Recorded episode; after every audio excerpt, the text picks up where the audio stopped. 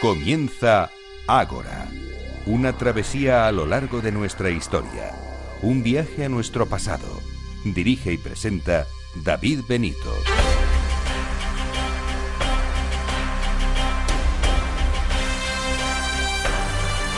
Muy buenas noches y bienvenidos a Ágora, la cita de Capital Radio con la historia.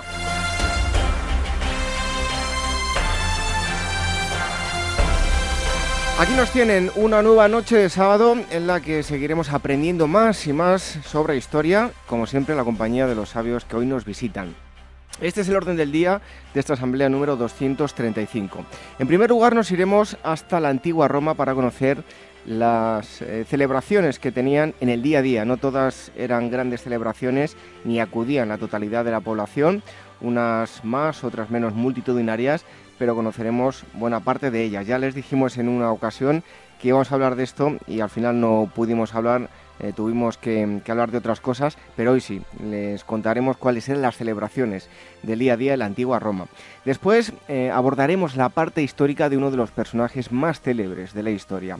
Junto a Gustavo García, director de Despertaferro, Arqueología e Historia, trataremos el Jesús histórico ¿Es posible científicamente demostrar su existencia, cómo era el mundo en el que vivió, qué religiones surgieron en torno a su figura? Todo esto y mucho más en este segundo bloque de hoy. Y en tercer lugar tendremos a Laura Castro, historiadora del arte, que nos acerca a un tema curioso y poco conocido desde luego, el color en la Edad Media. Tendremos también, como siempre, a Manuel Campos de Meta Historia, que mm, nos eh, traerá la agenda cultural. ¿Se adentran con nosotros en este viaje a diversas épocas de nuestra historia?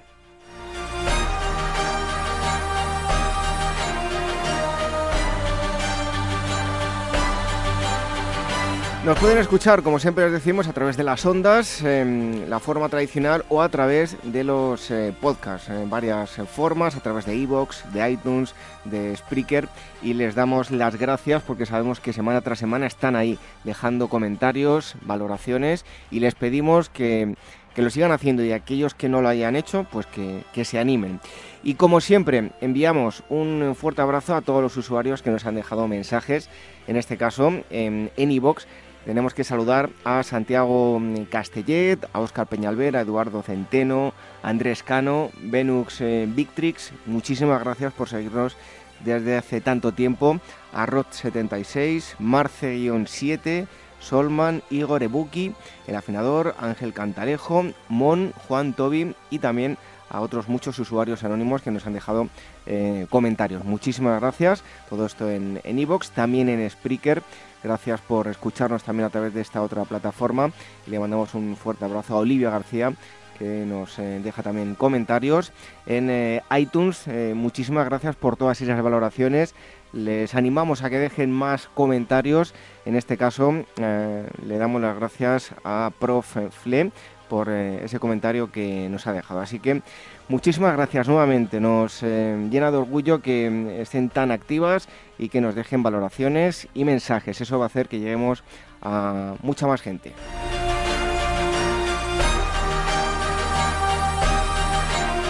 Las formas de contacto a través del email contacto arroba agorahistoria.com y agora. Las redes sociales, el Twitter arroba agorahistoria, facebook.com barra agorahistoria programa y telegram.me barra agorahistoria radio.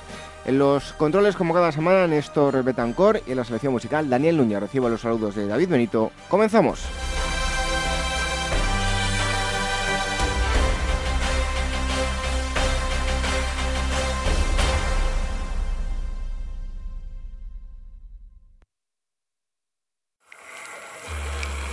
Historias de la prehistoria.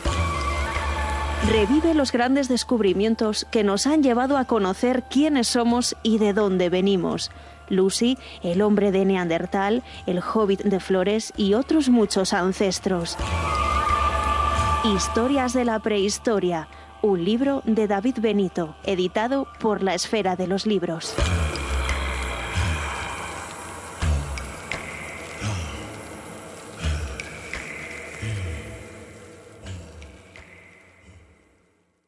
Un fondo de pensiones o renta variable. Todos los días en Mercado Abierto, las claves para su inversión con los mejores expertos. A las 6 menos cuarto de la tarde en Capital Radio.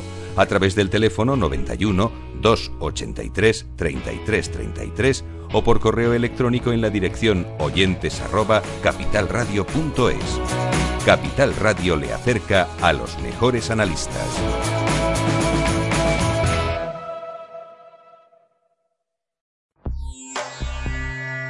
Inmortaliza tu propia historia y no pierdas tus recuerdos. DBO Estudio de Fotografía, reportajes de todo tipo, moda, book para actores y modelos, premamá, recién nacidos, fotografía familiar, infantil y eventos sociales. Tus fotos en dboestudio.com.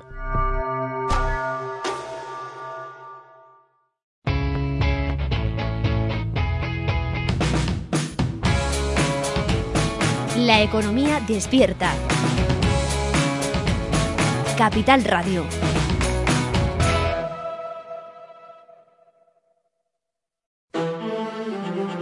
Hijo de carpintero, predicador judío, mesías resucitado y redentor.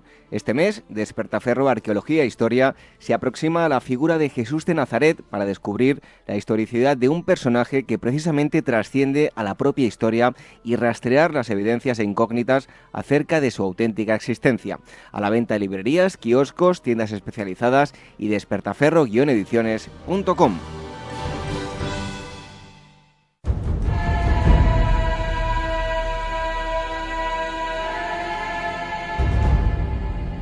Revive la historia con Ágora, en Capital Radio con David Benito.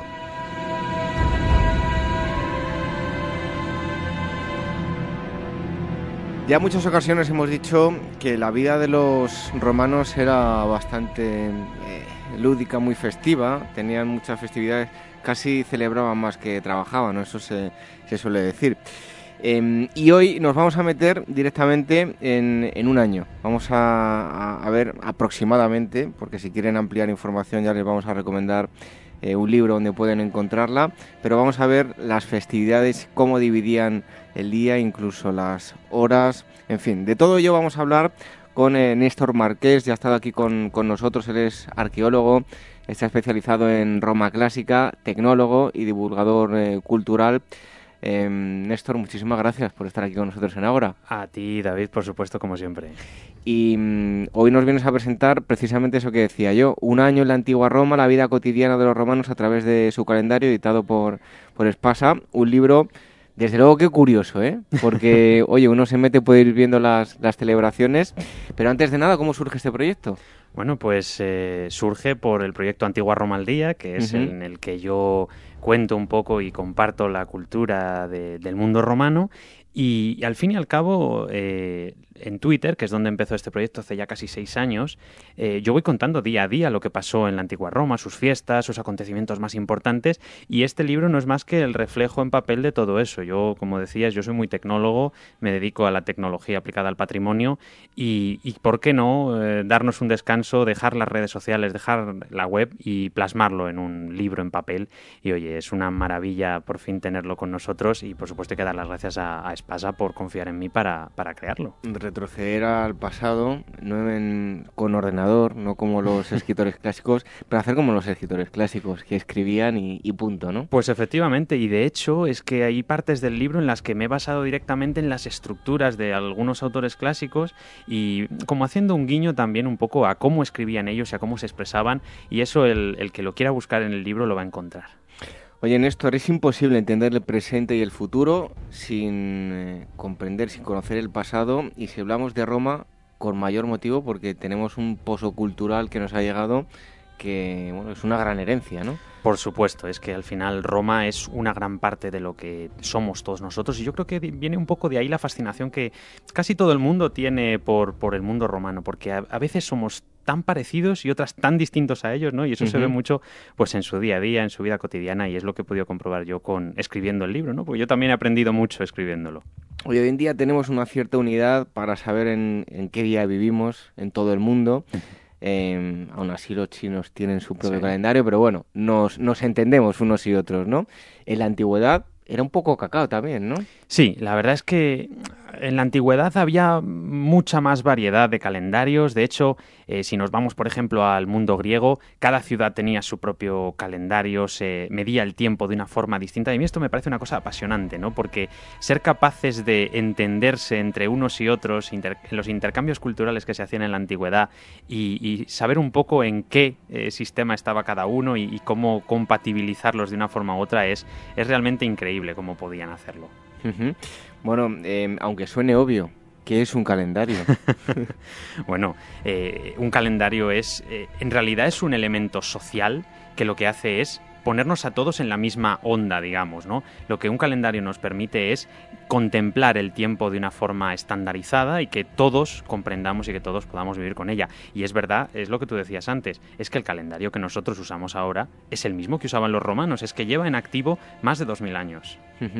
Bueno, eh, ¿cuál es el origen del calendario romano? Porque, bueno, la luna tiene un peso importante, ¿no? Sí, en todas las sociedades del mundo antiguo, la luna, e incluso en la prehistoria, ¿no? La luna tiene un papel eh, fundamental en los cultos, en la parte religiosa y ritual también, y por qué no, el calendario es un reflejo del mundo religioso de cada sociedad, y Roma no podía ser de otra manera. Es verdad que el calendario lunar, que es el original del mundo romano, estamos hablando de esa época eh, bastante tenebrosa que es el mundo de Rómulo, del primer rey. Digo tenebrosa eh, porque la conocemos muy mal. Y de hecho los propios romanos no la conocían bien y de hecho muchas veces llegaban a inventar, ¿no? Eh, de ahí los mitos fundacionales y todas estas eh, leyendas de esa época. Pero es verdad que los propios romanos concebían su calendario originario como basado en las fases de la luna. Es decir, desde el ciclo que hace la luna desde la luna nueva pasando por la luna llena y volviendo a ocultarse en el cielo. ¿no? Eh, ese ciclo de más o menos 28 días era el que los romanos seguían para establecer sus meses. Un año romano en época del rey Rómulo, vamos a decir en ese siglo VIII antes de Cristo, idealmente tenía 10 meses, el año empezaba en el mes de marzo, lo cual es muy lógico porque es la llegada otra vez del buen tiempo con la primavera y es lógico que si la naturaleza renace, el año también renazca a partir de marzo. Y a partir de ahí el año tenía los mismos meses que tenemos nosotros ahora, abril, mayo, junio, etc etcétera, hasta llegar a los meses que de hecho llevan ese nombre por su posición en el año original. Estamos hablando de septiembre, que era el mes séptimo, octubre el mes octavo, noviembre el noveno y diciembre el mes décimo pero ahí se acababa el año. No teníamos ni enero ni febrero. Esos son dos meses que se añadieron después en una reforma que los romanos atribuían al rey Numa, que es el, segundo rey mítico de Roma, pero que tampoco sabemos muy bien cuándo debió producirse en realidad. El caso es que eh, en ese primer calendario de 10 meses, pues los meses tenían seguramente entre 29, 31 días, eh, por esa superstición también de los romanos de usar siempre los números impares. En una cosa tan importante como el calendario, los números pares no debían estar muy bien vistos, con lo cual ese primer calendario pues tenía meses de 29, meses de 31. Bueno, la primera gran reforma hacía referencia eh, precisamente al calendario solar. ¿no? Eso es, eh, con, el rey Numa, como decíamos, el calendario pasa de ser lunar a ser lunisolar. Vamos a decir que la luna todavía tiene un influjo bastante importante, sobre todo en las fases internas del mes, que si quieres luego las comentamos un poco, las calendas, las nonas, las idus, eh, pues todavía la luna tiene un influjo muy importante ahí, pero es verdad que añadiendo ya los meses de enero y febrero, que se colocaron los dos últimos del año, es decir, eh, enero era el undécimo mes y eh, febrero era el duodécimo. De hecho, febrero tiene 28 días precisamente porque era el último mes del año y en este calendario de Numa que tenía 350 días, eh, pues ese último mes tenía que, para hacer el ciclo completo, tener un día menos. En vez de 29, debía tener 28.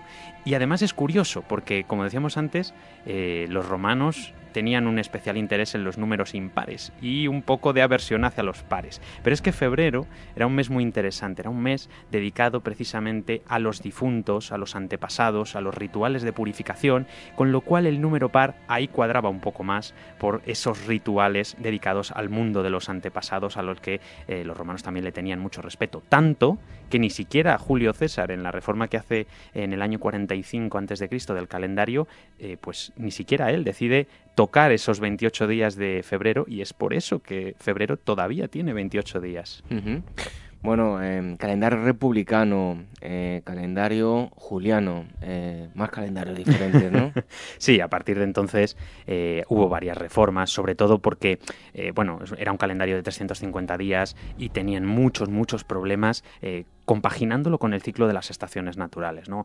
Tenemos fuentes en las que encontramos que la primavera era en noviembre, el verano tocaba toda, totalmente al contrario de como debiera, porque el ciclo se desajustaba totalmente. Y mm, lo intentaban arreglar en ciclos extraños de 19 y 20 años, intercalando meses enteros, añadiendo meses que no existían, que llamaban el mes intercalaris, literalmente. Y Julio César vino a poner orden en todo esto, ¿no? El desajuste tremendo que había en el calendario eh, antes de, su reforma era, terrible y de hecho, en el año 46 antes de Cristo, pues se tuvieron que añadir varios meses extra que no tenían nombre ni, ni, nada por el estilo, sino que simplemente eh, su función fue re, recuperar el ciclo de las estaciones para que el 1 de enero del año 45 a.C. el calendario juliano entrara en vigor y lo hiciera perfectamente alineado con el ciclo de las estaciones y ya estableciendo lo que todos conocemos, que es eh, el, año bisiesto, el día bisiesto, perdón, cada cuatro años, que eh, se estableció y que fue Sosígenes de Alejandría su inventor. Bueno, ya terminamos en este repaso que hacemos de calendario, podríamos eh, finalizar ya con el cristianismo y el calendario gregoriano, ¿no? Efectivamente. Eh, a partir de entonces, el calendario juliano, eh, durante todo el imperio romano, está en vigor, sin modificación ninguna, sigue perfectamente válido, hasta que en el siglo XVI, concretamente en 1582, pues el Papa Gregorio XIII decide hacer una pequeñísima reforma mm, dentro de lo que es el sistema global del calendario, que es lo que conocemos hoy en día como calendario gregoriano, que es el que todos usamos y conocemos hoy en día. Y es que simplemente eh, a través de los siglos se habían ido acumulando algunos días de retraso por un pequeño error de cálculo de 10 minutos que tenía el calendario eh, juliano y que además se había olvidado de eliminar algunos bisiestos en concreto cada ciertos años, que es lo que hace en definitiva la reforma del calendario gregoriano y que eliminó esos 10 días que había de, diferencia entre el calendario juliano y lo que luego ya fue el gregoriano. De hecho, es curioso porque eh, en el año 1582 hay 10 días que no existieron legalmente del día 5 pasaron al día 15. En las efemérides lo hemos dicho alguna Efectivamente, hay, hay, unos cuantos días ahí que no, existen en la historia, es súper curioso. Pero bueno, en cualquier caso, eh, a pesar de que tenemos esa pequeña modificación del calendario gregoriano, que es curioso ver también que los países que estaban bajo el dominio del Vaticano sí que lo aplicaron en ese momento, pero otros países como Inglaterra tardaron más tiempo en hacerlo, y de hecho, por eso eh, William Shakespeare y Cervantes murieron el mismo día, aunque digamos, en la misma fecha, pero no en el mismo día, porque uno murió en el día del calendario juliano y el otro lo hizo en el gregoriano unos días más tarde. Con lo cual, es, hay pequeños datos y curiosidades en el calendario que podemos encontrar, de hecho, también en, el libro y que pueden ser muy interesantes. Bueno, para como es obvio, eh, para guiarnos por un calendario tenemos que saber contar. ¿Cómo contaban en la antigua Roma? Pues de una forma que nos puede resultar distinta a nosotros, no, la concebimos como tal. Y es que los romanos contaban de una forma inclusiva, es decir, contaban el primero y el último día de una secuencia, si contaban los números, ¿no? Entonces, por ejemplo, si decimos que estamos en el tercer día antes de las calendas de enero, por ejemplo, para nosotros contar habría que contar tres días, pero para ellos el día en el que estaban ya contaba el siguiente era el segundo día y las propias calendas eran el tercer día en la secuencia, con lo cual es una forma que a nosotros nos resulta muy muy extraña para contar, pero que para ellos era lo más natural del mundo. Bueno, los eh, siglos, eras, meses, semanas, días, horas, ¿Cómo contaban los romanos? Pues, eh, y fíjate, aquí te acuerdas que te decía antes que había seguido un poco la secuencia que, tendrían los autores clásicos, y este es uno de esos puntos. Hay un autor que es Censorino, que precisamente tiene un tratado en el que nos cuenta esto eh, que acabamos de decir, cómo se cuentan las eras, cómo se cuentan los años, los meses, las semanas, los días, las horas, y lo hace precisamente así, ¿no? De lo general a lo particular, que es un sistema muy clásico para hacerlo, y es que había muchas formas de contar, por ejemplo, las eras. Todos conocemos una muy eh, corriente, digamos, eh, al pensar en Roma, que es la era apurbecóndita, la era desde la fundación de la ciudad, que paradójicamente no era muy utilizada en la vida cotidiana, por no decir que era prácticamente imposible escuchar a un ciudadano eh, nombrar el año en el que se encontraban a través de los años, a cóndita. Era más una forma de hablar un poco del pasado, cuando los autores clásicos de las fuentes literarias hablaban del pasado para referirse a los héroes, a las leyendas, entonces sí, entonces solían usar esa concepción de cóndita, que tampoco es cierto que hasta el siglo I antes de Cristo, incluso hacia el cambio de era, eh, se fijó cuál, cuál, era ese año de fundación, porque ni los romanos tenían muy claro eh, cuál era esa realidad. Pero había otro sistema que efectivamente era el más utilizado, y es que los años en Roma se contaban pues mediante los cónsules que estaban en el cargo en ese año. Es decir, este año es el año de los cónsules tal y tal. Y todo el mundo sabía, a través del gobierno que tocaba ese año en Roma, eh, contabilizar los años. Pero luego con el imperio, por ejemplo, hubo cambios y se contaron los años de los emperadores. Este es el quinto año del reinado del emperador Augusto. Era una forma muy común. Cada emperador tenía sus años de reinado. Y finalmente eso es lo que acabó eh, imponiéndose, sobre todo en el Bajo Imperio, ya también con la cristianización del Imperio Romano, y es que eh, la era en la que todos nosotros vivimos actualmente, que es la era cristiana, que contamos eh, los años a partir del nacimiento de Jesucristo, que es una fecha también establecida y que incluso la Iglesia reconoció que, que era algo simbólico y no real, pues eso no lo conocieron los romanos. En época romana nadie habría sido capaz de contar eh, por años desde el nacimiento de Cristo porque realmente no conocían eh, esa concepción como tal. Y de hecho la fórmula eh, para contar los años antes de Cristo es todavía más tardía y es que hasta eh, la Baja Edad Media y la Edad Moderna no encontramos las primeras menciones que nos hablen de los años antes de Cristo. Lo normal hasta entonces era hablar de años después de Cristo y para años anteriores, por ejemplo, usar Apurbe Cóndita. Bueno, estamos hablando con Néstor Marqués de mm, su libro Un año en la antigua Roma, la vida cotidiana de los romanos a través de su calendario editado por Espasa. Y si te parece, vamos ahora a hablar de algunas de esas festividades eh, del día a día. Comenzamos pues por el, primer año nuestro, aunque no era el de los romanos, que es en enero. Eh, ¿Qué podemos destacar de, este mes?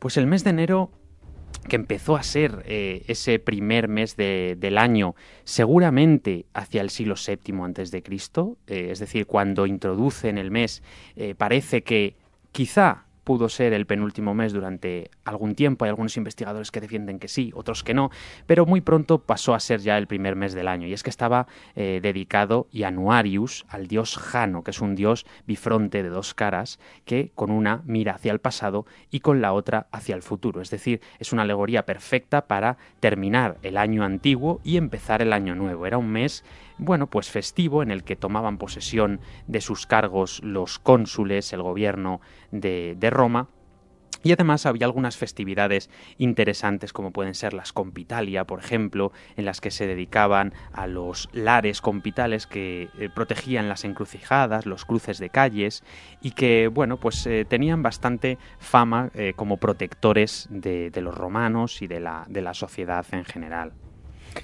febrero, como decíamos, no siempre el eh, segundo mes, mm, como nosotros tenemos, em, en las eh, festividades em, arcaicas, eh, bueno, nos hablabas antes de, febrero, que era un mes un tanto especial, ¿no? Sí, era un mes dedicado precisamente pues a la purificación tanto personal como de las ciudades incluso, porque tenían una fiesta eh, que es el Amburbium, que literalmente lo que pretendía era purificar el recinto sagrado de la ciudad eh, pero también, como decía, para, las propias personas, y eso se veía perfectamente en una de las fiestas más conocidas del mundo romano, que son las Lupercalia.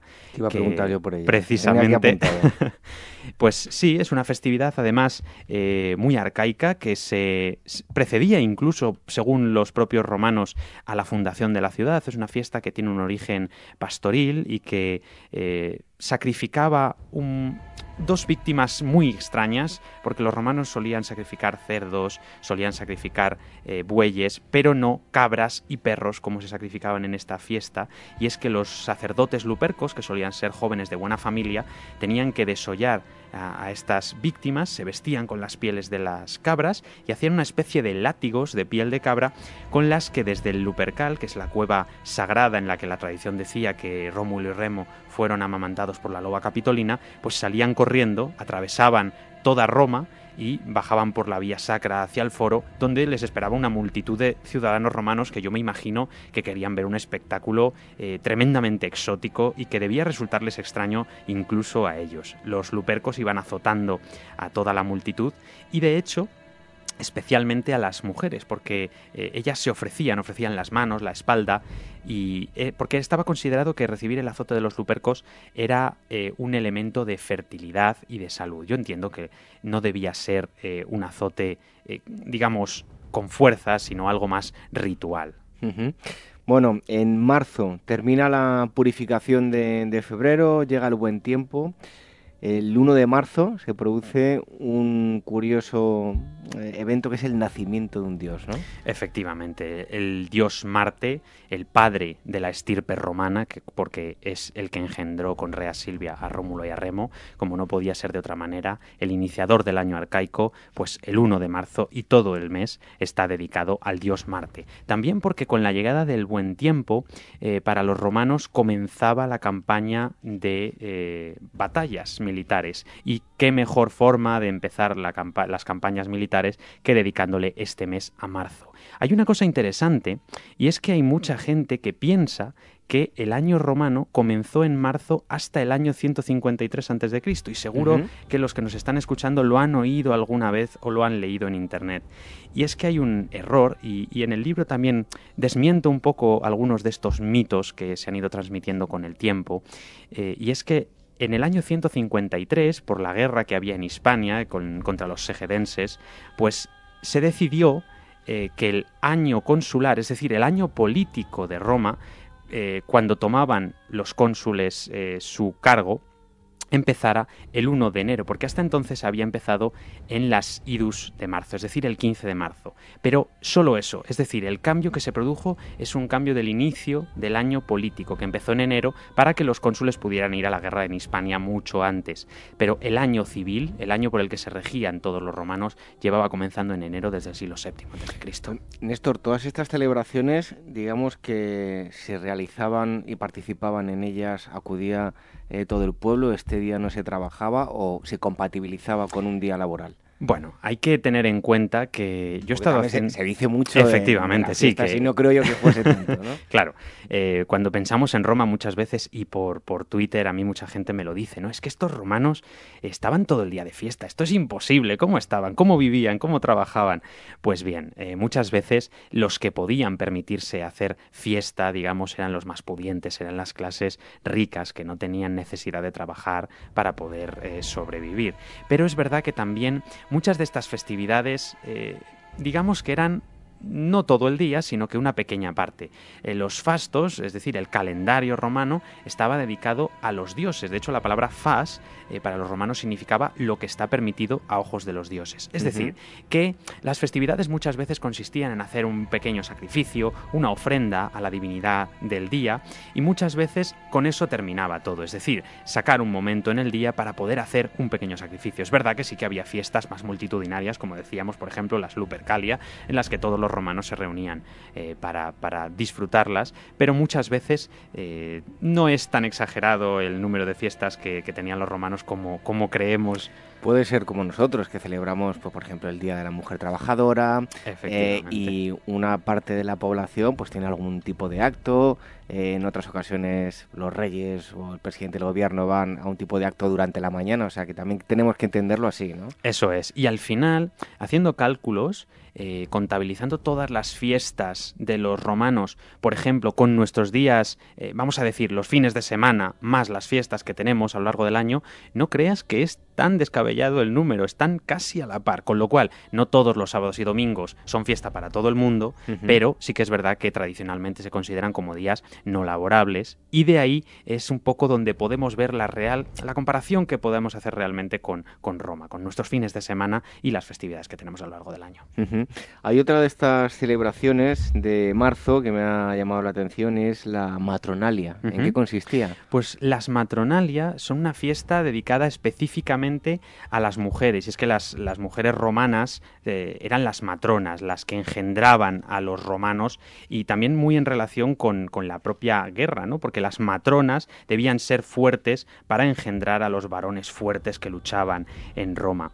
Y esta fiesta, eh, pues... Eh, estaba dedicada a ella. Eh, de hecho, se hacían súplicas por pro conservatione coniugi, es decir, para que los matrimonios se mantuvieran firmes. Y es que, bueno, pues ellos, los romanos, eh, confiaban en la institución del, matrimonio como algo sagrado y ellos eh, lo, veneraban en, esta fiesta para que la diosa Juno Lucina, en este caso también, que, era la protectora de los nacimientos, pues eh, se encargara de que todo fuera según lo previsto. 15 de marzo, fecha importantísima. Incluso hay un código QR en el libro donde la gente puede ver un asesinato, ¿no? Eso es, es que el asesinato de Cayo Julio César en las idus de marzo del año 44 a.C. no podía eh, quedarse fuera del libro y además del relato, como bien decías, eh, pues tenemos un código QR que va directamente a la web de Antigua Roma, antiguaroma.com, para ampliar mucho más el contenido, porque ya sabes que a nosotros esa fecha en concreto, esa efeméride, eh, pues nos encanta y la, revivimos todos los años en directo en las redes sociales. Pues os invitamos a que lo, visitéis. Eh, vamos con Abril, Aprilis, Naturaleza y Trabajo en el Campo, sobre todo. Y el 21 em, de abril, em, una festividad llamada eh, Parilia, un gran día en Roma. Pues sí, el mes de abril dedicado al trabajo en el campo, el duro trabajo de la mayor parte de los ciudadanos romanos y por supuesto eh, la fiesta por excelencia del mes no podía ser otra que las Parilia, que celebraban la fundación de Roma, un 21 de abril del año 753 a.C. Esta fiesta, que también era, estaba muy relacionada con el origen eh, pastoril de Roma, trataba de hacer ver cómo Rómulo había dibujado en la, en la tierra el sagrado Pomerium, que es el recinto eh, sacro de la, de la, ciudad de Roma, y lo había hecho con una yunta de bueyes y un arado, y había ido haciendo ese sulcus primigenius, ese surco primigenio que delimitó eh, las fronteras de la propia ciudad de Roma. Había muchos ritos, y de hecho, eh, con el paso del tiempo y con la llegada del imperio, las, las se hicieron cada vez más grandes y de hecho el emperador Adriano eh, les cambió el nombre y les las convirtió en las Romaya, es decir, haciendo alusión al nombre de la propia diosa Roma en la festividad para celebrar, de hecho, la inauguración del gran templo dedicado a Venus y a Roma que hoy en día eh, podemos encontrar justo enfrente del Coliseo en Roma. En, mayo vemos un mes terrorífico para muchos romanos, ¿no? ¿Por qué es terrorífico? Pues sí, pudiéramos pensar que, el mes de mayo, tan relacionado en el mundo cristiano con las flores, María, eh, pues no, para los romanos era todo lo contrario. El mes de mayo era un mes bastante terrible porque los días 9, 11 y 13 de mayo los romanos celebraban las Lemuria. Eran unas fiestas eh, que Debemos pensar que a los romanos temerosos de los dioses debía asustarles de una forma inimaginable, porque ellos realmente llegaban a pensar que lo que hacían era totalmente real. Y de hecho hay fuentes ya posteriores del Bajo Imperio que, realmente se preguntan, ya en un mundo eh, influido por las religiones monoteístas y por el cristianismo, si los antiguos romanos para ellos también llegarían a creerse todo esto. Y, pensemos que sí. De hecho en las Lemuria el pater familias debía levantarse a medianoche, imaginaos lo que supone esto en una eh, casa sin iluminación de ningún tipo, tenía que ir totalmente a oscuras y tenía que llegar hasta el larario donde debía eh, empezar a tirar habas negras hacia atrás, hacia las espaldas y sin mirar en ningún momento, porque el pater familias en ese momento, pensaban los romanos, estaba rodeado por los lemures, que son los espíritus malignos que acechaban a las familias, y este ritual servía para ahuyentarlos durante un año más y que no atraparan sus almas. Debía ser algo totalmente terrorífico para ellos y que, bueno, esas noches no debía dormir nadie en las casas. Bueno, junio. Mm, ¿De dónde viene el nombre de junio? Porque vamos a ver que a partir de julio, pues los nombres tienen una peculiaridad, ¿no? Pero junio antes, ¿de dónde viene el, nombre? Tenemos eh, a la diosa Juno, que, era una de las versiones que los propios romanos atribuían al mes, pero también hay otras fuentes que lo dedican a los juniores, es decir, a los jóvenes, en contraposición a los mayores a los que estaba dedicado el mes de mayo, es decir, a los ancianos el mes de mayo, a los jóvenes el mes de junio. Y digamos que es que muchas veces lo que nos vamos a encontrar es que ni los propios romanos sabían dar explicación realmente a eh, tradiciones que para ellos también eran muy antiguas. Estamos hablando de, podemos poner una comparación, eh, estamos hablando de entre nosotros y los reyes católicos, era la misma distancia temporal que tenía un romano de la época clásica del imperio con el inicio, con la época más arcaica en la que surgieron todas estas tradiciones. Son muchos años. Son muchísimos años y realmente con mucha menos información de la que nosotros podemos tener, por ejemplo, de la Edad Media y de la Edad Moderna, que ellos simplemente no tenían ese tipo de registros. Bueno, Julio, aquí eh, vemos ya que no hay dioses en los nombres de los meses, sino es una simple numeración, ¿no? Eso es. A partir del mes de julio, en el calendario tradicional, tenemos la numeración. El mes de julio era quintilis, el mes de agosto era sextilis y de ahí septiembre, octubre, noviembre y december. Estos meses numéricos que ya no tenían ninguna dedicación eh, divina hasta el año 44 a.C. En el año 44 a.C. Julio César es asesinado y Marco Antonio, a finales de ese año, eh, promulga la ley, la Lex Antonia de Mense Quintili, para cambiarle el nombre por primera vez a un mes. Tantas eh, primeras veces que tuvo Julio César en, su vida, por ejemplo, la primera vez que se puso la cara de una persona viva en una moneda, pues esto es lo mismo. El mes de julio debe su nombre, por supuesto, a Julio César. El mes de Julius pasó a llamarse así a partir de ese año 44 a.C. en el que fue asesinado. Bueno, hay muchas festividades que yo tengo aquí anotadas interesantísimo. Yo invito a, todos los oyentes a que las descubran en el, libro, pero hay unas en concreto, ya que estamos hablando del tema eh, lúdico de las festividades, lo que le gustaba el ocio a los romanos. Del 4 al 19 de septiembre, los Lubi Romani, romanas, eh, Roma se engalanaba para la celebración de estos juegos. ¿no? Efectivamente, era una de las festividades más importantes de todo el año. Hay que decir que el mes de septiembre estaba prácticamente libre de festividades religiosas, precisamente porque este mes estaba casi del todo, eh, bueno, pues eh, dedicado a los Ludi Romani, que por supuesto eran una festividad religiosa en sí misma, eh, porque el inicio de los juegos se veía siempre precedido por grandes pompas circenses, desfiles de las divinidades de hecho, eh, las propias estatuas de los dioses eran conducidas en una gran procesión por el circo máximo que debía ser sobrecogedora. Y a partir de ahí, eh, espectáculos en teatros, cacerías de animales y más tarde ya cuando eh, el espectáculo mm, de los gladiadores empieza a tener importancia, sobre todo con la llegada ya del imperio, pues el espectáculo prácticamente por excelencia. Aunque a los romanos les gustaban más las carreras de carros, pero también eran terriblemente importantes los combates de gladiadores que se convirtieron en un gran espectáculo para el pueblo. Oye, ¿tenemos alguna de estas festividades que no sé si directa o indirectamente eh, está claro que el 25 de diciembre pues lo celebramos todos, ¿no? Pero ¿Alguna otra llamativa que sigamos celebrando de una u otra forma? Sí, muchas veces eh, tenemos esos recuerdos del mundo romano en las festividades y es verdad que hay veces que quizá pecamos de, asociar demasiadas fiestas cristianas con demasiadas fiestas romanas. Muchas veces eh, sí que es verdad que, por ejemplo, las Lupercalia siempre se han asociado, o tradicionalmente leemos, que tienen eh, el origen escondido de San Valentín, ¿no? Esa fiesta del amor, y que en realidad no tienen nada que ver. Pero bueno, eso lo dejamos para otra ocasión si quieres. Eh, además se puede leer en, en, nuestra web si quieren los, los escuchantes.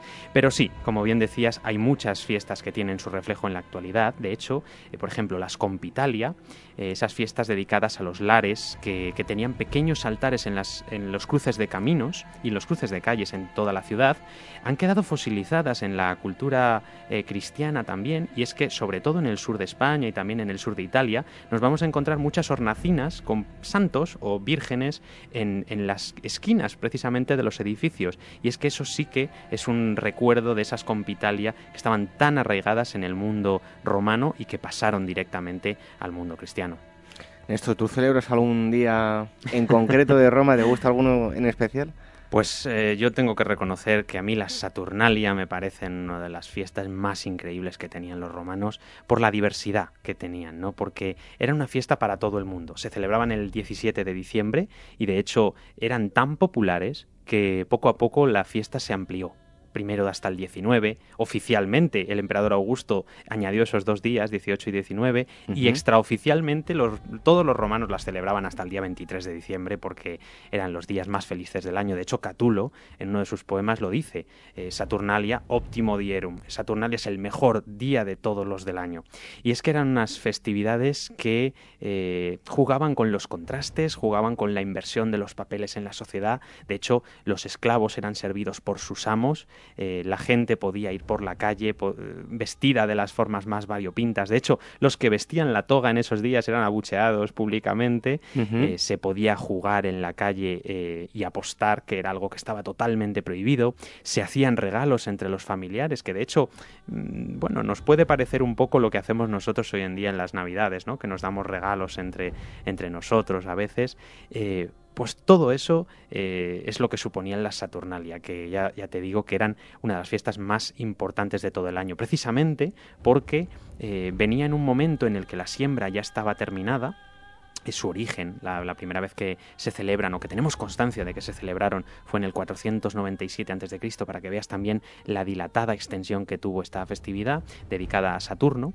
Y como los trabajos del campo habían finalizado, pues todo el mundo se daba unos días de descanso y de ahí que estas fueran consideradas como uno de los días más importantes y más festivos de todo el calendario romano.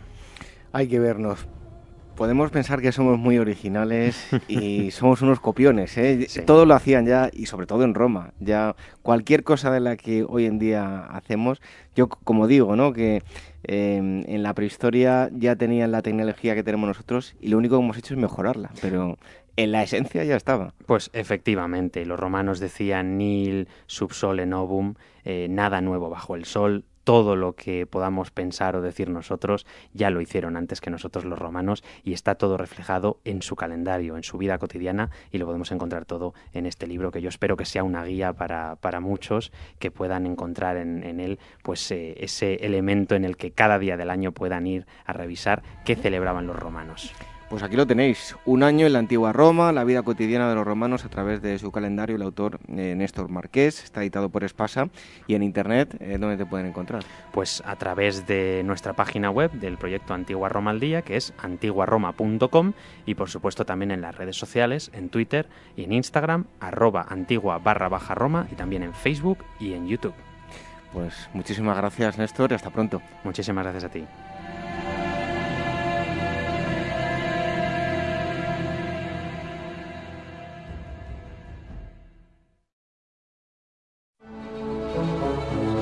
Y Zeus libró de sus cadenas abrumadoras a sus tíos, los uránidas, a quienes habían encadenado sus padres en un acceso de demencia, y correspondieron ellos en este beneficio y le dieron el trueno y la blanca centella y el relámpago que hasta entonces había escondido la gran Gea en su seno.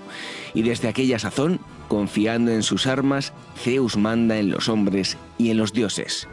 Con estas palabras pertenecientes a la teogonía de Siodo, Pausanias Viajes Arqueológicos y Culturales nos propone una nueva experiencia de viaje por Grecia del 4 al 13 de julio, un recorrido diseñado para descubrir los mitos y la cultura material de la cuna de nuestra civilización, filosofía, historia, arqueología, patrimonio, cultura, etc.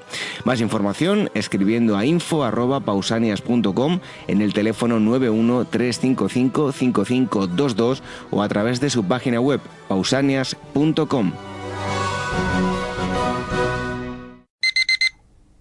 Despertamos con las bolsas europeas. Nos entonamos con Wall Street. Análisis riguroso cada mañana. Y economía didáctica cada tarde. Por las mañanas con Luis Vicente Muñoz. Vente a Capital Radio. Por las tardes con Laura Blanco. Vente a la radio económica de verdad.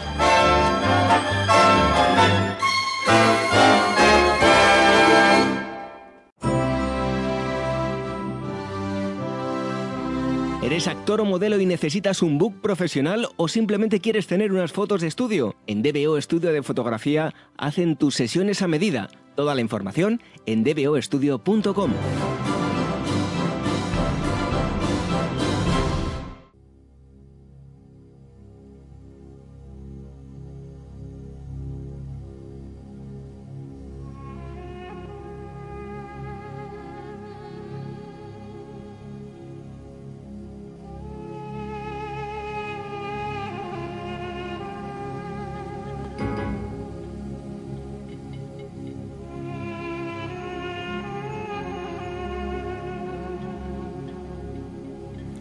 Una música que hayamos eh, utilizado en otras ocasiones de una película eh, un tanto extraña, que es la última tentación de, Cristo.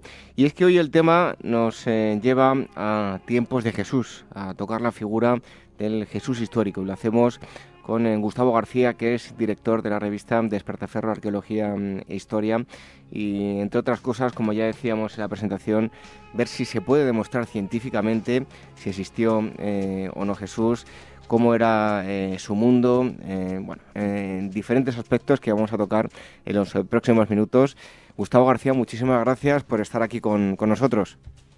Muy buenas, gracias a vosotros. Bueno, es el tema que se toca en este número 18 de Despertaferro Arqueología Histórica, el Jesús histórico. Em, Gustavo, tenemos eh, al Jesús bíblico, al Jesús más mítico, y al Jesús histórico. Hoy en día pues ha avanzado muchísimo técnicas em, que han desarrollado en la, arqueología. ¿Es posible conocer más sobre este personaje pues em, uniendo estos tres ingredientes? Pues bueno, la búsqueda del Jesús histórico cuenta ya con casi dos siglos de antigüedad, así que, sí, que es algo que, da mucho de sí, ¿no? Alguna parte de, ese largo recorrido en la investigación histórica eh, de este personaje tiene que ver con la crítica textual, ¿no? con la investigación detallada de las fuentes que hablan de Jesús, que principalmente pues, se reducen a, los evangelios. ¿no? Obviamente estas son unas fuentes muy, muy sesgadas, ¿no? puesto que fueron redactadas desde una perspectiva cristiana, y esto significa que, estaban más interesadas en Jesús como Cristo que en el Jesús hombre, ¿no? Es en ese Jesús mítico del que hablabas, más que en el Jesús eh, real, ¿no? Eh, la arqueología es de ayuda, pero obviamente no puede ofrecer evidencias de un personaje que, evidencias directas de un personaje que en vida no tuvo un papel tan trascendental como el que acabó teniendo tras, su muerte, ¿no? Si estuviéramos hablando de, a lo mejor de un líder político o de un personaje de la élite judía del siglo I, pues entonces quizá sería posible encontrar algunas huellas arqueológicas de su existencia, ¿no? Por ejemplo, eso, eso mismo ocurre con personajes contemporáneos suyos, ¿no? Por ejemplo, no Poncio Pilato o Caifás sí que tienen, uh, sí que hay evidencias directas de, su existencia. Pero al tratarse de un rabino de Galilea que, que creció y vivió en un ámbito rural y que además se movió en un contexto bastante modesto, pues esto ya es, estas evidencias directas son muy difíciles. En cambio, sí que es posible, y así ocurre en la práctica, que, la arqueología mm, nos aporte datos sobre el contexto en el que pudo desarrollar su vida el, nazareno, ¿no? desde, desde cómo se vivía en la Galilea de la época hasta qué había en las ciudades y en los pueblos en los que desarrolló Jesús su ministerio, ¿no? Ah, muchísimos detalles muestran cosas que, que son relevantes y que encuentran su eco en los evangelios y terminan por dar una cierta credibilidad a ese contexto eh, en el que estos se configuran. ¿no? esto es de mucha ayuda para contrastar una vez más los relatos bíblicos, pero esta vez ya con contenidos contrastables, con contenidos empíricos en los que nos podemos basar, ¿no? Y de, este modo el discurso pues cobra mucho más fuerza, ¿no? Es mucho más fácil reconstruir la posible vida de Jesús y lo que es mucho más importante comprender cuáles podían haber sido sus enseñanzas, hasta qué punto estas no eran tan sorprendentes en un contexto religiosamente tan complejo y variado como era la, Palestina judía de, esa época. Eh, Gustavo, ¿cómo era la convivencia entre romanos y, judíos en la Palestina de, Jesús? Eh, ¿Existen de alguna forma paralelismos entre Roma y Palestina en ese momento? Bueno, eh, fue una, una convivencia bastante difícil, o como mínimo podríamos decir que bastante tensa, pero sí que existió dentro de lo que cabe un equilibrio, aunque fuera bastante precario, y durante un tiempo la cosa estuvo más o menos estable, ¿no? Cuando los romanos intervinieron en, la región de Palestina, no administraron el territorio directamente, o al menos no lo hicieron al principio, sino que solo lo tutelaron y cobraron impuestos y dejaron algunos reyes autóctonos que, dirigieran el territorio eh, bajo, el beneplácito de Roma, ¿no? Ah, ahí es donde sí que vemos paralelismos con los, como los que hablabas, ¿no? Con el momento político que vivía Roma por aquel entonces, ¿no? Porque las luchas dinásticas que había entre los descendientes de los monarcas asmoneos, ¿no? Pues fue realmente feroz, ¿no? Eh, casi como la que, pudo haber en Roma entre los grandes generales y políticos de, ese momento, de finales de la República, ¿no? Uh, Herodes el Grande ah, fue el que fue rey de prácticamente todo el territorio de mayoría judía desde el, desde el año 37 a.C., ¿no? Pero luego, cuando murió, dividió su reino en tres partes que correspondían a, sus, tres de sus hijos, ¿no? Uno de ellos, uh, Herodes Arquelao, se quedó con las regiones de Judea, Samaria e Idumea, y, duró muy poco en, ese cargo porque no era del agrado de Roma, ¿no? A partir de ese momento, en el año 6 después de Cristo, ese territorio que había sido de Arquelao fue administrado por, directamente por, los romanos. ¿no? Ellos hicieron ahí una provincia, una provincia romana de Judea, y, la administraron bajo un, gobernador. ¿no? Poncio Pilato era uno de esos, de esos gobernadores, ¿no? el que estaba inactivo en el momento de que, de que Cristo moriría. ¿no? esa provincia mm, romana de Judea era una provincia importante, ¿no? Ahí es donde estaba Jerusalén, estaba el templo, el centro del poder religioso de, los judíos, pero la sede de poder romano se fijó en Cesarea, ¿no? que es un, un, puerto muy importante que, recientemente así había sido renovado. ¿no? El resto de los territorios pues lo seguían administrando los hijos de Herodes. ¿no? El de Galilea en particular, que fue donde Jesús desarrolló la mayor parte de su ministerio, estaba bajo la jurisdicción de Herodes Antipas, ¿no? uno de los hijos de, Herodes el Grande. Y eh, bueno, aquí la arqueología señala que los romanos procuraron siempre tener cuidado para no alterar el, el frágil orden eh, religioso de los judíos, ¿no? Por ejemplo, en las poblaciones que, que tenían mayoría judía se construyeron teatros y otras infraestructuras, pero se evitó, eh, en líneas generales, la construcción de templos paganos, de ninfeos, la, pues las esculturas y otras cosas que pudieran ofender a, los judíos. En cambio, en, ciudades con mayorías paganas, pues se construyó sin tapujos, ¿no? Ah, hay muchos episodios que explican lo difícil de esa convivencia, la existencia de, importantes altercados, ¿no? Por ejemplo, cuando Herodes el Grande decidió colocar la figura de, un águila en el templo de Jerusalén, que él mismo había renovado completamente, esa figura significaba la autoridad romana, ¿no? Pero para los judíos eso iba en contra de la ley, puesto que suponía alguna especie de idolatría y hubo pues grandes disturbios, ¿no? Ah, en general, ah, el papel de Jesús de Nazaret en ese contexto pues tiene mucho que ver con esa delicada fragilidad de, eh, convivencia y con la alteración del orden establecido por Roma. Em, eh, Gustavo, te hago la eterna pregunta, ¿no? Em, además es el título de uno de vuestros artículos. ¿Tenemos pruebas científicas que demuestren que existió Jesús? Pues ya eh, no entramos a valorar si el Jesús divino o no, eso lo dejamos para otro tipo de, programas y simplemente si existió eh, físicamente eh, Jesús de Nazaret. Bueno, ah, como decía antes, no hay, no hay pruebas científicas empíricas, ¿no? Si, si lo que buscamos es, es una prueba empírica, pues no existe, ¿no? Se ha hablado muchas veces de, supuestas evidencias arqueológicas relacionadas directamente con Jesús y con sus familiares, ¿no? En particular en lo relacionado con su tumba, ¿no? Con inscripciones supuestamente probatorias de, su existencia, pero nada de esto tiene, tiene la credibilidad científica y la mayoría de los investigadores que conocen bien el tema pues lo descartan, ¿no? En cambio sí que hablamos, si hablamos de ya de evidencias científicas en general, que no puramente empíricas, sí que contamos con pruebas, digo, bastante claras de, la existencia de Jesús, ¿no? Desde las ciencias sociales, de la, de la historia en particular, y más concretamente desde la crítica textual. Eh, sencillamente el relato de, la vida de Jesús que se menciona en los evangelios y, en otros textos, ah, aunque es verdad que, como he dicho antes, está muy sesgado y pretende glorificar y ensalzar esa figura ah, mítica de Cristo, Ah, sí que es verosímil en, sus aspectos más terrenales, ¿no? Y sencillamente, si nos fijamos en los evangelios que, fueron compilados entre 40 y 70 años tras la muerte de Jesús, pues hay tantas contradicciones entre ellos que, sería casi imposible que derivaran de un relato inventado. Si alguien hubiera inventado una figura como la de Jesús de Nazaret, no es probable que en tan poco tiempo circularan versiones tan distintas, con tantos matices distintos, puesto que el, relato pues sería como más cerrado, ¿no? Más, más coherente en sí mismo, ¿no?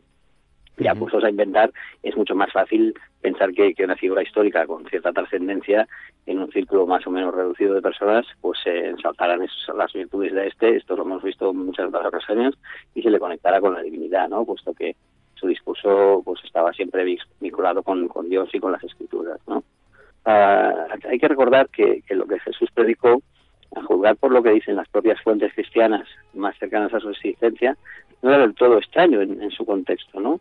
En ese contexto en que la ley judía era interpretada una y otra vez por todo tipo de sabios, de gentes que sabían leer y escribir, ¿no? Hubo muchos otros como Jesús, pero la clave de su éxito no fue en vida, ni, siquiera justo tras su muerte, sino que más bien mmm, cobró intensidad con, con más tiempo sobre todo cuando ese discurso, que a priori era muy judío, se fue separando del judaísmo y acercándose a, los gentiles, ¿no? a los no judíos. Um, luego, por otra parte, los evangelios no son los únicos textos que mencionan la figura de, histórica de Jesús, sino que hay otros que lo mencionan, normalmente de pasada, uh, como un detalle menor. Uh, por ejemplo, el historiador uh, judío romano, Flavio Josefo, sí le menciona, pero lo hace en el sentido de que Jesús fue uno de los, muchos provocadores de conflictos con la autoridad romana que para este historiador, para Fray José uh, pues este tipo de comportamientos a la, a la, larga terminó por suponer un enfrentamiento directo de los judíos contra Roma, ¿no? Y, y luego después de, de 40 años de, de, la muerte de Jesús, pues hubo la, la primera revuelta judía, la, primera guerra judeo-romana que, que al final terminó por causar la, destrucción de, del Templo de Jerusalén, que era el símbolo inequívoco de esa religión judía. Eh, Gustavo, si nos centramos en la Galilea de Jesús, eh, ¿qué pozo judío nos, nos, vamos a encontrar a nivel arqueológico? Eh, ¿Qué enseñanzas deja Jesús? Bueno, hay muchos, muchos datos arqueológicos que de la Galilea del siglo I. es un contexto muy rural. Uh, de él se conocen las principales ciudades y las principales poblaciones Uh, y, muchas de estas están citadas en los textos bíblicos, ¿no? Uh, por ejemplo, Cafarnaúm es donde Jesús tuvo la sede principal de su ministerio, es una aldea pesquera bastante modesta, tal como se describe ahí en, los, en estos textos, y cerca de esta, por ejemplo, también se encontró una pequeña embarcación de pesca, Uh, que, es, que es justo de esta época y coincide muy bien también con la descripción de la barca en la que se dice pescaban los, los discípulos de Jesús, ¿no? Uh, es decir, es coherente con ese, con ese contexto que, se describe ahí en esos evangelios, ¿no? Luego Magdala, el pueblo de María Magdalena, es arqueológicamente un pueblo también pesquero, aunque cuenta con una industria de salazones bastante importante, ¿no? Uh, también se conocen otras o, otros, otras poblaciones arqueológicamente, ¿no? Caná, Nazaret, Betsaida y, y, ciudades más, más grandes, más importantes como Tiberíades y Séforis, ¿no? Que ya cuentan con un componente romano pues algo más importante, sobre todo en lo que refiere a las grandes infraestructuras, ¿no? Y a edificios singulares, ¿no? Sin embargo, uh, pese a ese componente romano, uh, Galilea era fundamentalmente judía y está repleta de evidencias que demuestran la importancia de la religión judía uh, para la población de, la Galilea de esta época, ¿no? Por ejemplo, hay muchas uh, mikvaot, ¿no? Mikvaot son la, es el plural de mikveh, que, que las mikveh son uh, es, esas pequeñas construcciones como con piscinas, con, escalones que se destinaban a la purificación ritual, ¿no? entre los judíos, las cuestiones que de la pureza ritual eran muy importantes, ¿no? Se consideraba que, un individuo podía estar contaminado por muchas razones, ¿no? Por ejemplo, el contacto con el cadáver de un animal, uh, la cercanía con alimentos impuros, la menstruación de las mujeres y otros muchos, ¿no? En, en ese sentido, um, hay otros elementos que están relacionados con, la, con esa pureza ritual. Hay restos arqueológicos de vajilla de piedra, uh, vasos y otros recipientes que servían para evitar impurezas en las celebraciones en grupo, ¿no? Y, y, y, eran, y eran utilizadas con frecuencia, ¿no? También uh, a nivel arqueológico hay otras evidencias de, de esas prácticas judías, ¿no? como sinagogas, uh, que, que, están en activo en esa época. Es un momento en en el, que las sinagogas no son edificios expresamente construidos con fines religiosos, sino que generalmente pues son como casas adaptadas para, para esos menesteres. ¿no? Allí en Galilea uh, las enseñanzas de, de, ahí es donde tuvo lugar la mayoría del ministerio de Jesús y, y, y, en buena medida estas enseñanzas estaban condicionadas por, por, lo, por lo habitual en, en ese contexto, ¿no? Por ejemplo, ahí se juega un, juega un papel muy importante el hecho de comer en grupo, no el pan y el vino como elementos importantes, es muy recurrente en todas las enseñanzas de Jesús. Uh, frecuentemente está con sus discípulos y con gentes reuniéndose en, comidas, ¿no? Está la última cena al final de todo también. Jesús era un rabino galileo eso significa que era un personaje que llegó a conocer muy bien las escrituras, ¿no? Los textos sagrados de los judíos y daba sus enseñanzas en las poblaciones rurales de Galilea. Eso es, eso es habitual en ese territorio, ¿no? Porque Jerusalén, que es donde está el único templo que, que, permite la religión judía, pues queda algo lejos, ¿no? Los fieles solo acuden allí pues con motivo de, de, grandes celebraciones, ¿no? Por ejemplo, en la Pascua, ¿no? En cambio, en los sitios rurales, un poco más alejados, la gente solo tenía la oportunidad de acercarse a la religión a través de la lectura de las escrituras en sinagogas por parte de, rabinos como Jesús, ¿no? que por supuesto uh, daban sus propias interpretaciones de los textos sagrados y adaptaban estos algo comprensible para su audiencia. Em, eh, hay un tema que es interesantísimo, de hecho se han escrito libros únicamente de eso. Bueno, y me gustaría destacar que en, este número hay textos pues de, grandes amigos de, Ágora, como son Antonio Piñero y mm, Javier Alonso. aparecen artículos en, este número de, ellos y es todo un placer poder leerlos. Y decía yo em, que hay un tema que ha suscitado el interés, se han escrito libros, los textos del Qumran, unos textos que están fechados antes del nacimiento del cristianismo. Eh, ¿Qué papel van a jugar, Gustavo, estos textos? Eh, y además con otros dos ingredientes, que es Juan el Bautista y los esenios. Bueno, los textos de Qumran son eh, los más numerosos de los escritos hallados en distintos lugares del Mar Muerto, ¿no? Esos manuscritos del, Mar Muerto de los que se habla a veces, ¿no? Que fueron encontrados principalmente en cuevas donde se ocultaban o se protegían esos, esos escritos, ¿no?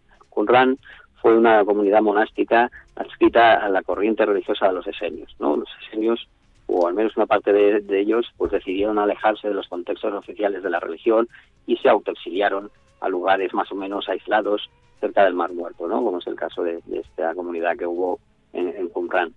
Ah, y eso es así porque la fe que profesaban era bastante distinta al resto, ¿no? Los esenios, los esenios se consideraban a sí mismos los hijos de la luz. Creían que en el futuro habría una especie de guerra apocalíptica y, y que ellos triunfarían frente al resto, ¿no? El resto eran los que llamaban los hijos de la oscuridad, ¿no? Esto incluía tanto a paganos como a los romanos o, a judíos como de otras facciones distintas a la suya, ¿no? al cabo de poco tiempo de encontrarse los, los manuscritos del Mar Muerto relacionados con, esa comunidad de Qumran, pues se observó que, que, algunas de las cosas que, que decían parecían bastante cercanas a lo que los evangelios ponían en boca de Jesús, ¿no? De modo que se apuntó que quizá Jesús hubiera pertenecido a esa secta, a la secta de los esenios. También se quisieron ver paralelos con Juan el Bautista, que fue el maestro de Jesús, y, del que y del que los evangelios mencionan que usted vivía en el desierto de una forma bastante modesta, y también como los de Qumran pues propiciaba la purificación ritual a través del agua, y bueno, hay varias cosas que, que, pueden ah, parecer similares, ¿no? Eh, no obstante, a medida que, el análisis se ha ido haciendo más preciso, cada vez está más claro que no hubo una relación eh, entre Juan el Bautista y los esenios, ni que tampoco la hubo con Jesús, ¿no? Ninguno de ellos se encerró, al parecer, en un monasterio, y es curioso que mientras otras fuentes sí mencionan a los esenios en los evangelios, solo se les menciona de, pasada, ¿no? Y esto sería extraño si es que Jesús hubiera aprendido allí, ¿no? Em, en el número habláis de diversos eh, judaísmos. Em, ¿Qué diferencias básicas vamos a encontrar entre el judaísmo de Juan el Bautista, el fariseo, el de los escribas o el sacerdotal? Pues en efecto es, una época en la que hay mucha variedad, muchísimas formas de interpretar las escrituras, ¿no? la, ley judía. Ah, por ejemplo, las enseñanzas ah, y las prácticas de Juan el Bautista Ah, se caracterizaban pues por, por lo sabido, por el bautismo, que es de, donde el, personaje toma su nombre, ¿no? Ah, eso es una especie de, purificación a través de la inmersión en una piscina de agua corriente, ¿no? Esto es algo común en general entre los, judíos para eliminar impurezas en las que podían haber incurrido y, a este propósito pues se sumergían en las mikveh, en esas piscinas rituales para, para purificarse, ¿no? Como hemos comentado antes. En cambio, Juan predicaba que no solo la purificación, sino también la salvación a través de, esa inversión en el agua, de ese, de ese, bautismo, ¿no? Lo que él llamaba el, el, bautismo lo vinculaba con la presencia del Espíritu Santo en el cuerpo de los purificados. ¿no? Jesús, como era discípulo de Juan, se creyó ungido por el Espíritu Santo y, y, bueno, sus enseñanzas trascendieron un poco ese terreno, pero sí que llevaban un poco la idea esta de, que, de que todos podían purificarse de, otra manera, ¿no? Eh, y eso sí, fue importante en sus, en sus enseñanzas, ¿no? Podría decirse que, que, bueno, que, Juan el Bautista, como el mismo Jesús después de él, pues fue uno de esos numerosos devotos de la religión judía que se acogieron a, una interpretación bastante libre de, las escrituras ¿no? y de la ley. Ah, luego, mm, aparte de, todo esto, pues había una religión oficial, una religión más institucionalizada, que es que estaba centrada en el, templo de Jerusalén, ¿no? Que, que es el que ejercía de autoridad religiosa Mm, y, bueno, y, era, la más importante, ¿no? Ah, lo que pasa es que, el templo de Jerusalén solo estaba en Jerusalén y no llegaba de forma cotidiana a las vidas de, los judíos de otros territorios, ¿no? Ah, aquí, en relación al templo, están, están las otras corrientes del judaísmo que, has mencionado, ¿no? Están, por ejemplo, los, saduceos, ¿no? Que son la casta sacerdotal, eh, el sacerdocio era hereditario en esa época, y, así que era como una especie de, era algo casi como de, aristocracia, ¿no? Solo los sacerdotes podían ejercer en el templo de Jerusalén y en cierta medida tenían control político religioso de, cómo iba a desarrollarse el culto ah, y, esto solía hacerse bastante de acuerdo con la, con la tradición, ¿no? Luego estaban los escribas, que eran sabios y copistas que, conocían bien las escrituras, las conocían con todo detalle y estaban también vinculados al templo, ¿no? y, la percepción de esto pues también era bastante conservadora. Luego estaba el judaísmo de los fariseos, que, también era algo cerrado en algún aspecto, aunque mucho menos que el de los saduceos. ¿no? Los fariseos ponían mucho empeño en cuestiones de, la pureza ritual y en ese campo mantuvieron uh, discusiones con Jesús, que tenía una interpretación, pues como hemos visto, un poco, un poco más abierta. ¿no? Eh, y en, en, cambio también polemizaban estos, estos fariseos con los saduceos, ¿no? Porque estos últimos pues negaban la inmortalidad del alma, en cambio los fariseos sí que sí que creían en ella, ¿no?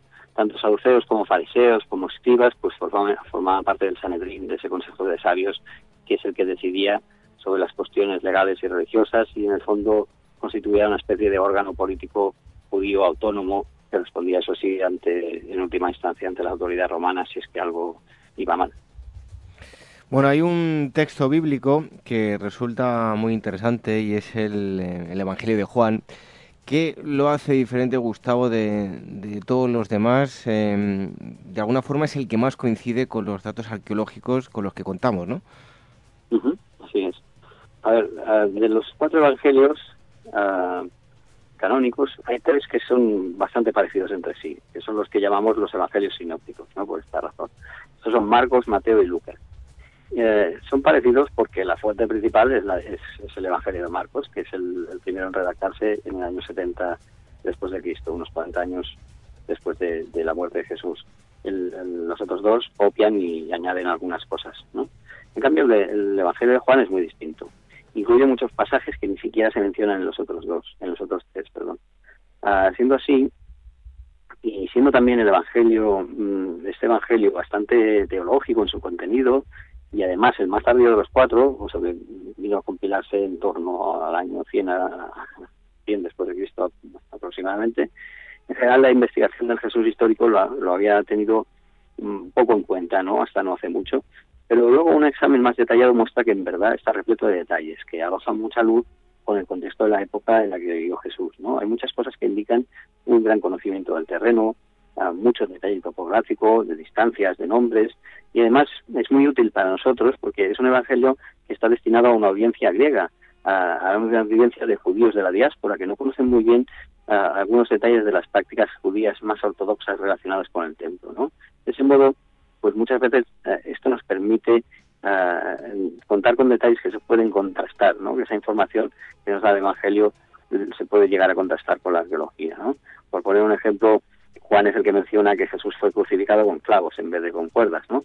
Y esta práctica ah, se ha documentado arqueológicamente a través del hueso de, un hueso de talón de un individuo que, fue crucificado de esta manera y también se han documentado algunos espacios singulares, como los que, solo menciona Juan en su relato, y como por ejemplo las piscinas de, de Bethesda o la piscina de Siloé en Jerusalén, donde Jesús realizó algunas poblaciones, o incluso el sitio en el, que Jesús habría sido juzgado, ¿no? que conocemos pues los detalles que, que sí aporta este Evangelio.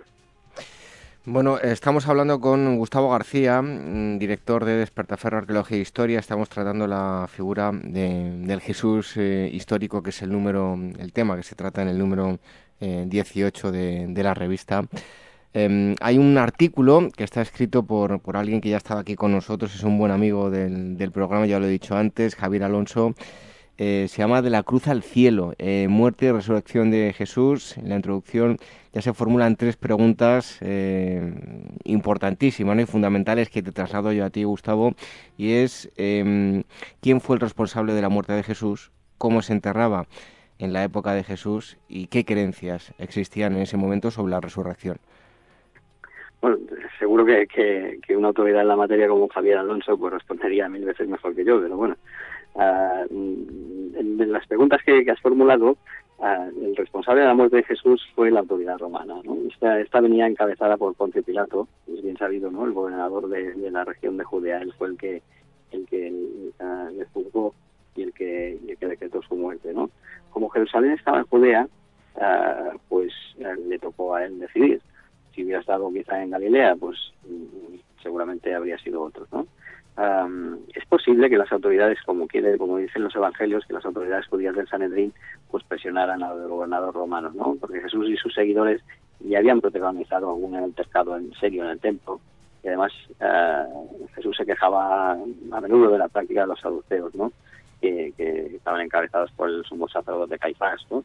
Y que, y que estos pues realizaban ahí algunas prácticas que, que en las que él no estaba de acuerdo, ¿no? Por ejemplo, hacían que, se vendiera ahí mismo a los animales que iban a sacrificar en el templo y, y así, o sea, argumentaban que estos eran más puros porque estaban vendidos allí y, cuando en realidad lo que querían era un negocio muy lucrativo, ¿no? Um, en cualquier caso, pese a esas presiones que seguramente hubo por parte de las, de las autoridades sacerdotales hacia, uh, hacia la intervención de Poncio Pilato, la condena de Jesús se produjo Por cuestiones de pura autoridad romana, es decir, porque de algún modo él se había declarado rey de los judíos, eh, aunque sí en un sentido simbólico, eh, Roma no, no podía permitir que hubiera ningún rey judío, sino es que lo había impuesto ellos en el trono. Así que uh, eso fue considerado un acto de rebelión y esto solo podía castigarse con la muerte de la cruz, era lo habitual en, en esos casos, ¿no? Um, recordemos que, que, eso fue justo lo que pusieron en la, en la cartela de, de, su cruz, ¿no? Y que también se menciona que, que, lo vistieron con la púrpura, que le pusieron la corona de espinas pues, para mofarse de esa supuesta realeza, ¿no? Um, en cuanto a las prácticas de enterramiento habituales de la época, a las que también se han referido, pues los cuerpos en general se depositaban en tumbas familiares, ¿no? Y después de transcurrido un tiempo, los huesos se recolocaban en osarios para, para hacer sitio. Pero lo que está claro es que en un caso como el de Jesús, que murió ejecutado en la cruz, lo normal habría sido depositar su cuerpo en una fosa común, y esto es lo que verosímilmente debió pasar. La historia de su deposición en una tumba rica, las tumbas ricas de la época son tal como las describen los evangelios, ¿no? esas grandes piedras rodantes que taponan la entrada, pues es probablemente falsa y, y quizás se destinara a otorgar una muerte más digna al nazareno. ¿no? A lo mismo ocurre con el, personaje de, José de Arimatea, que los evangelios consideran un seguidor de Jesús y es posible que, en realidad hubiera sido un funcionario del Sanedrín, no un funcionario encargado de dar sepultura a los ajusticiados. La creencia, um, por último, de, en, las cuestiones de la resurrección uh, tampoco es rara en la época. Uh, antes hemos dicho que, los saduceos y los fariseos a, men a, menudo discutían sobre, estas cosas, ¿no? sobre la inmortalidad o del alma o no. Uh, y desde hacía un par de siglos pues se venía aceptando entre los judíos que, algunos personajes muy cercanos a Dios pues podían ser salvados de la muerte y devueltos a la vida, ¿no? Ya fuera de forma material o de forma inmaterial. Uh, el caso de Jesús sería uno de estos casos, ¿no? Quizá es posible que, que su cuerpo fuera fuera a parar una fosa común, que sus discípulos y allegados pues nunca vieran el cadáver y que en breve uh, comenzaran a negar su muerte y, a jugar con la idea un poco de que, de que quizás estuviera vivo y, y, bueno y a partir de ahí pues hasta la resurrección efectiva, pues el paso es muy pequeño. Y ya para terminar, eh, una vez que, muere Jesús, eh, ¿hacia dónde se dirige el, cristianismo? Eh, porque hay diferentes grupos que, surgen y que van a recordar y de alguna forma amoldar cada uno a su forma las enseñanzas de Jesús, ¿no? Pues así es. Jesús Jesús venía a predicar un poco la, inminente llegada del reino de Dios, pero pues, cuando se produjo su muerte, los discípulos sus más allegados discípulos no sabían cuál, cuál era el paso siguiente, ¿no? El reino de Dios no llegaba y se vieron, se vieron obligados a repensar la vida y las enseñanzas de Jesús y poco a poco fue tomando cuerpo el relato más cristiano, ¿no? Que fue distanciándose un poco mm, del, relato más judío de, de, Jesús. Entre los discípulos directos de, Jesús un, grupo se quedó, se quedó en Jerusalén y otro se volvió a Galilea. En general, este último se, dispersó hacia varios lugares y dio enseñanzas allá a, donde iba, ¿no? Como hizo antes Jesús en, su ministerio y ellos mismos detrás de, él, ¿no? Ah, el grupo grande que se quedó en Jerusalén estaba encabezado por el hermano de Jesús, Santiago, y era bastante cercano a la tradición judía, ¿no? Asistían habitualmente al templo, se negaban a la inclusión de paganos en el grupo, y, otro, y otro tipo de cosas, ¿no? poco a poco, además de ese, de ese grupo ese que, se fue hacia Galilea, ¿no? que se estaba encabezado por Pedro, y ese otro grupo de, que se quedó en Jerusalén de, Santiago, pues también fueron forjándose otro, otros grupos distintos, ¿no? que formaron gentes que eran en su mayoría judíos, pero que solo mm, eh, acudían al templo con motivo de, las grandes celebraciones y, que un poco se acogieron al mensaje, ese mensaje aperturista de Jesús, ¿no? es decir, a una una fórmula no tan cerrada como la de la religión oficial, la que venía representada por el templo, ¿no?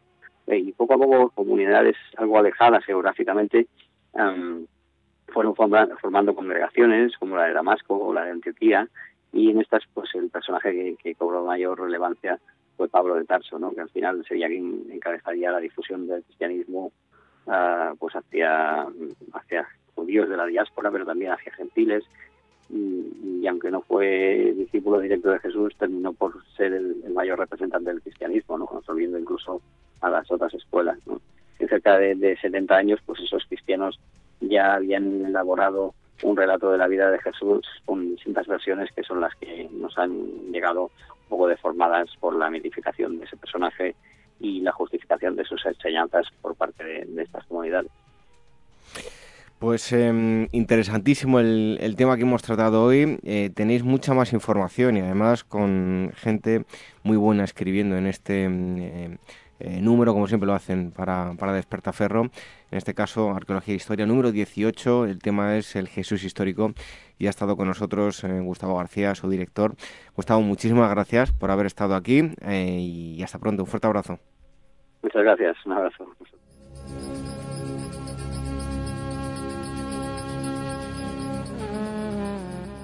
Ágora Historia, con David Benito en Capital Radio. Este mes sigue con Despertaferro Historia Moderna a Simón Bolívar en las campañas militares de las guerras de independencia hispanoamericanas, principio del fin de un imperio, auténtica guerra civil en América Latina y acontecimiento que encumbró a una figura histórica, el libertador por antonomasia, cuyo simbolismo alcanza hasta nuestros días. A la venta en librerías, kioscos, tiendas especializadas y despertaferro-ediciones.com. ¿Harto de tertulias políticas y de quienes lo saben todo?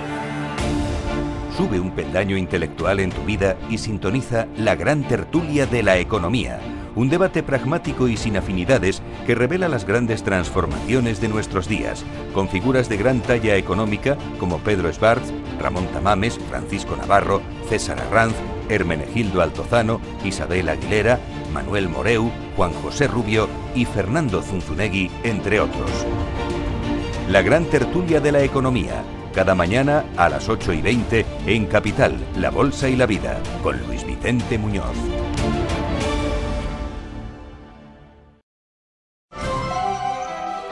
La llegada al mundo de un hijo o hija es algo único e irrepetible. Inmortaliza sus primeros días con fotografías y una estética muy cuidada. En DBO Estudio de Fotografía os harán un reportaje inolvidable, un tesoro para los padres y para los hijos. Toda la información en dboestudio.com.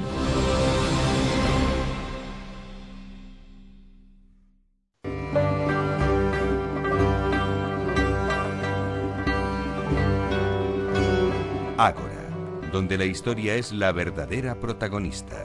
En Capital Radio con David Benito.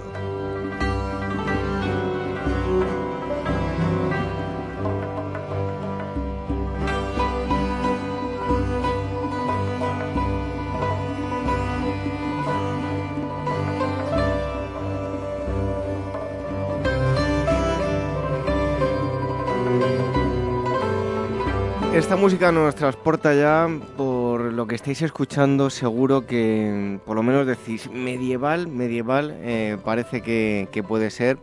Siempre que hablamos de la Edad Media, ya lo hemos comentado en varias ocasiones, la gente se va directamente a la Baja Edad Media y centrado en, el continente europeo. Pero hay más Edad Media y prueba de ello es cada vez que nos eh, visita eh, bueno, no siempre, porque nos hemos ido también a la antigüedad con, con ella, con Laura Castro, ella es historiadora del, del, arte, ya sabéis que tiene una página web, un blog, que podéis visitar y leer artículos muy interesantes, que de ellos hemos tratado eh, algunos de, los artículos aquí en, en Agora, que es las plumas de Simurg, así que yo os invito a que lo, lo visitéis y seguro que vais a disfrutar con su lectura, como nosotros vamos a disfrutar hoy con su presencia, la tenemos aquí prácticamente, porque mm, hoy en día pues hace que las tecnologías em, hagan maravillas, que parezca que, está aquí con nosotros, aunque la tenemos eh, fuera de España. Eh, Laura Castro, bienvenida un día más a, a Ahora Historia, un fuerte abrazo.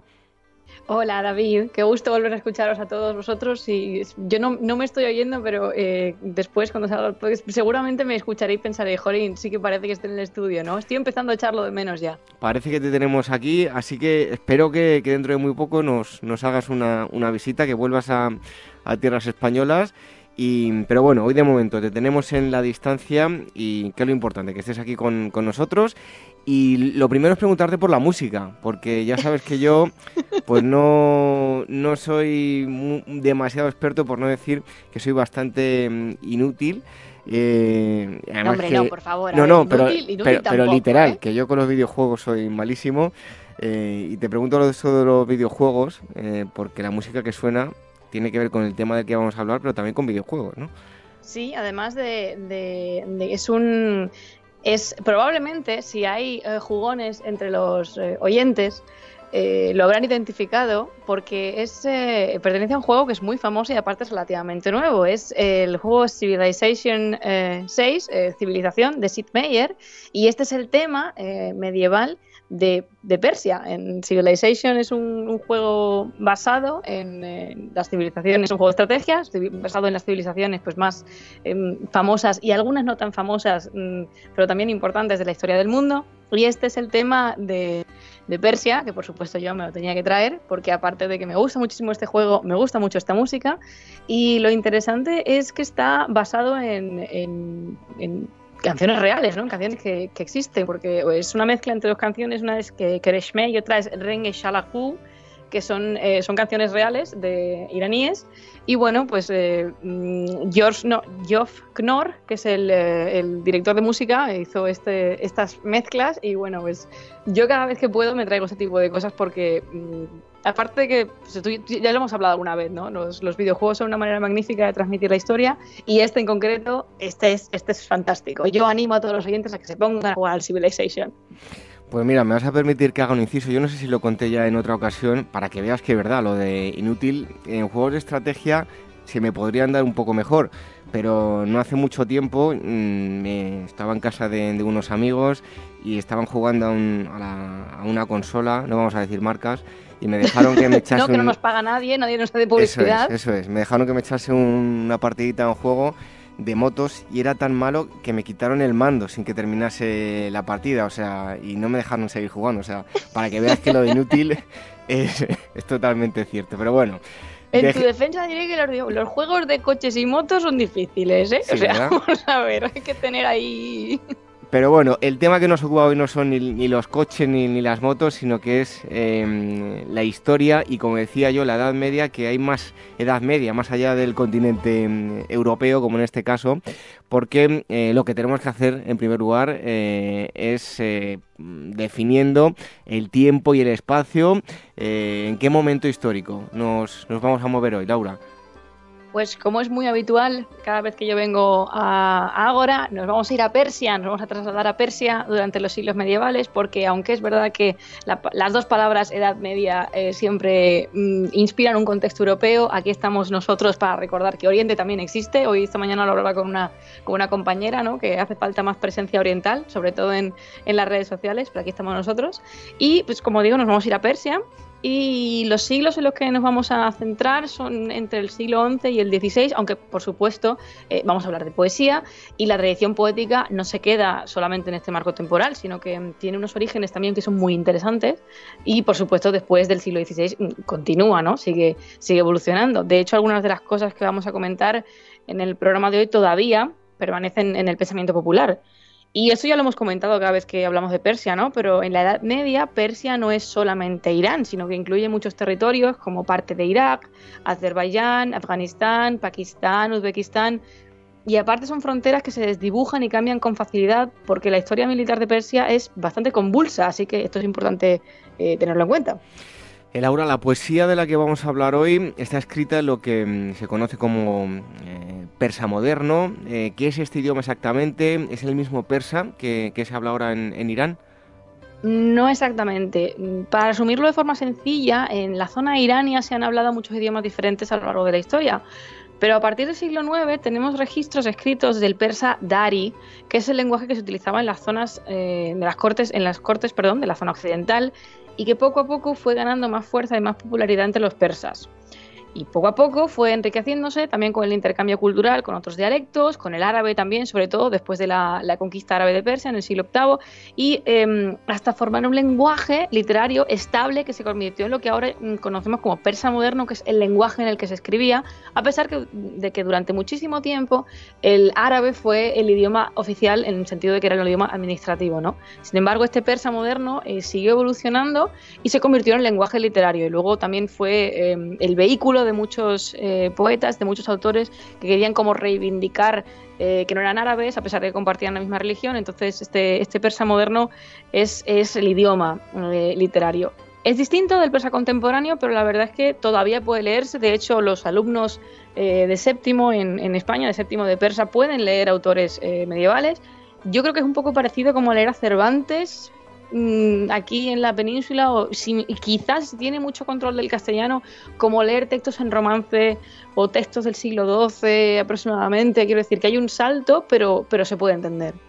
Bueno, eh, no lo he dicho yo durante la presentación de, Laura, me he enrollado yo a hablar de los videojuegos, que vamos a hablar de colores en la, Edad Media, aunque estemos haciendo una, introducción, pero vamos a hablar ahora en los próximos minutos de colores. Em, Laura, la poesía persa medieval, pues como cualquier otra poesía, eh, se apoya mucho en el uso de, los símbolos para transmitir ideas. Em, ¿Son solo ideas sobrenaturales o se puede hablar también del mundo real? Ambas. Eh, los símbolos pueden referirse tanto a elementos tangibles y perceptibles como a conceptos sobrenaturales y ligados a un contexto, digamos, más espiritual, un poquito menos profano, ¿no? Mm, de hecho, en la poesía persa es muy común que esto se solape y que al mismo tiempo que se está hablando de la belleza material y física, se esté aludiendo a una belleza mística e incorpórea, una belleza un poco más elevada.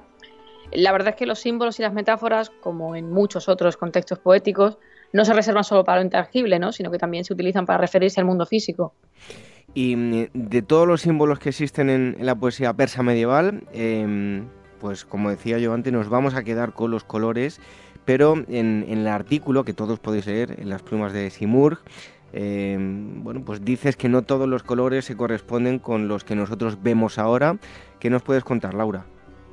Esto es importante porque es, es, es, importante tener en cuenta que la división de los colores que existía en la Persia de los siglos XI, XII y XIII no es la misma división que tenemos ahora nosotros exactamente, ¿no? No, no existía un pantone islámico medieval que cohesionase todos los colores en una lista homogénea y que dijese cuál era el color del año, ¿no? Esto no, no lo tenían. ¿Y por qué es importante?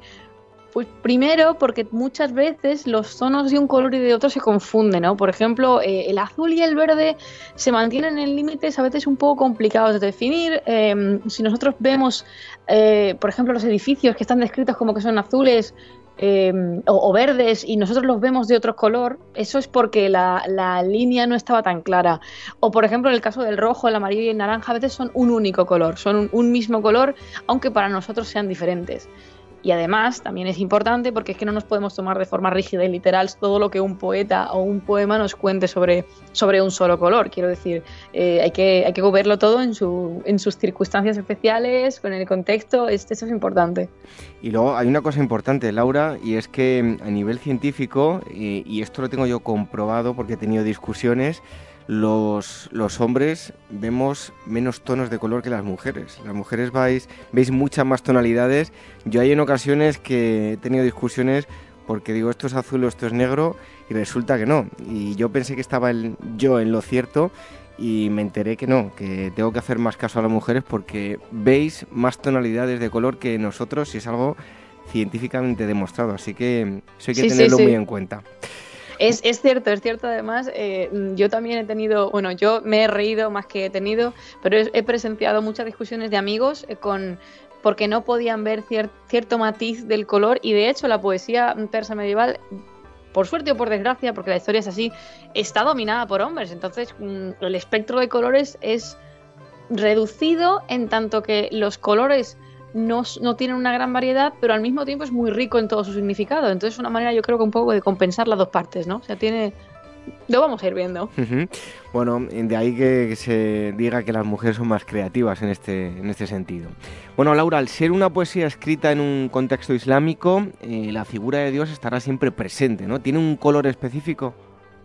Aunque pueda parecer que sí, o sea, que, a un personaje mm, o una figura tan relevante como es Dios se le asignaría un color, Dios no tiene, Dios es incoloro, porque como es una entidad que está por encima de todas las demás, su papel en la poesía medieval suele ser el de la luz, que es precisamente la que genera los colores. En la poesía medieval eh, persa, los colores son como velos, como capas superpuestas sobre los objetos, los animales, las personas y sobre el mundo en general. Pero para los poetas, especialmente para aquellos eh, que están más orientados hacia la rama mística de la poesía, los colores son algo artificial que solo se vuelve valioso en tanto que es un reflejo de la luz de Dios. Esta luz incolora se desprende de él y es la que tiñe el mundo que nosotros percibimos. Pero al final del camino, digamos que la recompensa, eh, la, última, es, esta, esta, luz, esta ausencia de color, esta ausencia total, porque eso solo es luz. ¿Y por qué, son tan importantes los colores en la, poesía? Pues porque los colores tienen eh, la capacidad de modificar el entorno y especialmente el carácter de las personas. Aunque, sin embargo, todos conocemos ese dicho de aunque la mona se vista de seda, mona queda. Y esto quiere decir que por más velos que nosotros nos pongamos, al final nuestra esencia seguirá siendo la misma, ¿no? Nuestra verdad no cambia por más que la adornemos y nuestros colores reales no cambian por más que la adornemos, ¿no? Una historia muy interesante al respecto está dentro del eh, Maznawi, de Rumi, que es un maestro del siglo XIII del que ya hemos hablado en este programa, y estoy convencida de que todos los oyentes conocen. Eh, esta historia cuenta que había una vez un chacal que quería aspirar a ser algo más en la vida y saltó a una tina llena de tinte, ¿no? Entonces cuando salió, eh, su pelaje estaba teñido completamente y relucía con el sol y digamos como una especie de, material holográfico, ¿no? reflejaba todos los colores del mundo. Entonces cuando el chacal volvió junto a sus compañeros y empezó a presumir de su nuevo estado, eh, decía que se había convertido en el pavo real de los cielos. El pavo real es un símbolo de precisamente no esta gama mm, policromática, si es que eso es una palabra, no lo sé, igual me la acabo de inventar, pero eh, el pavo real es uno de los animales que presenta esta policromía, no tiene prácticamente todos los colores que existen. Em, y entonces él presumía de que era los era el, era esta criatura, no se había convertido en el pavo real de los cielos. Sin embargo, eh, otros chacales le retaron al, a decir, claro, ya que decía que era el pavo real de los cielos, a ver si podía demostrar que de verdad lo era, ¿no? Sin embargo, cuando le, le retaron a hacerlo, él se dio cuenta, tuvo que admitir que a pesar de sus nuevos colores seguía siendo un chacal, ¿no?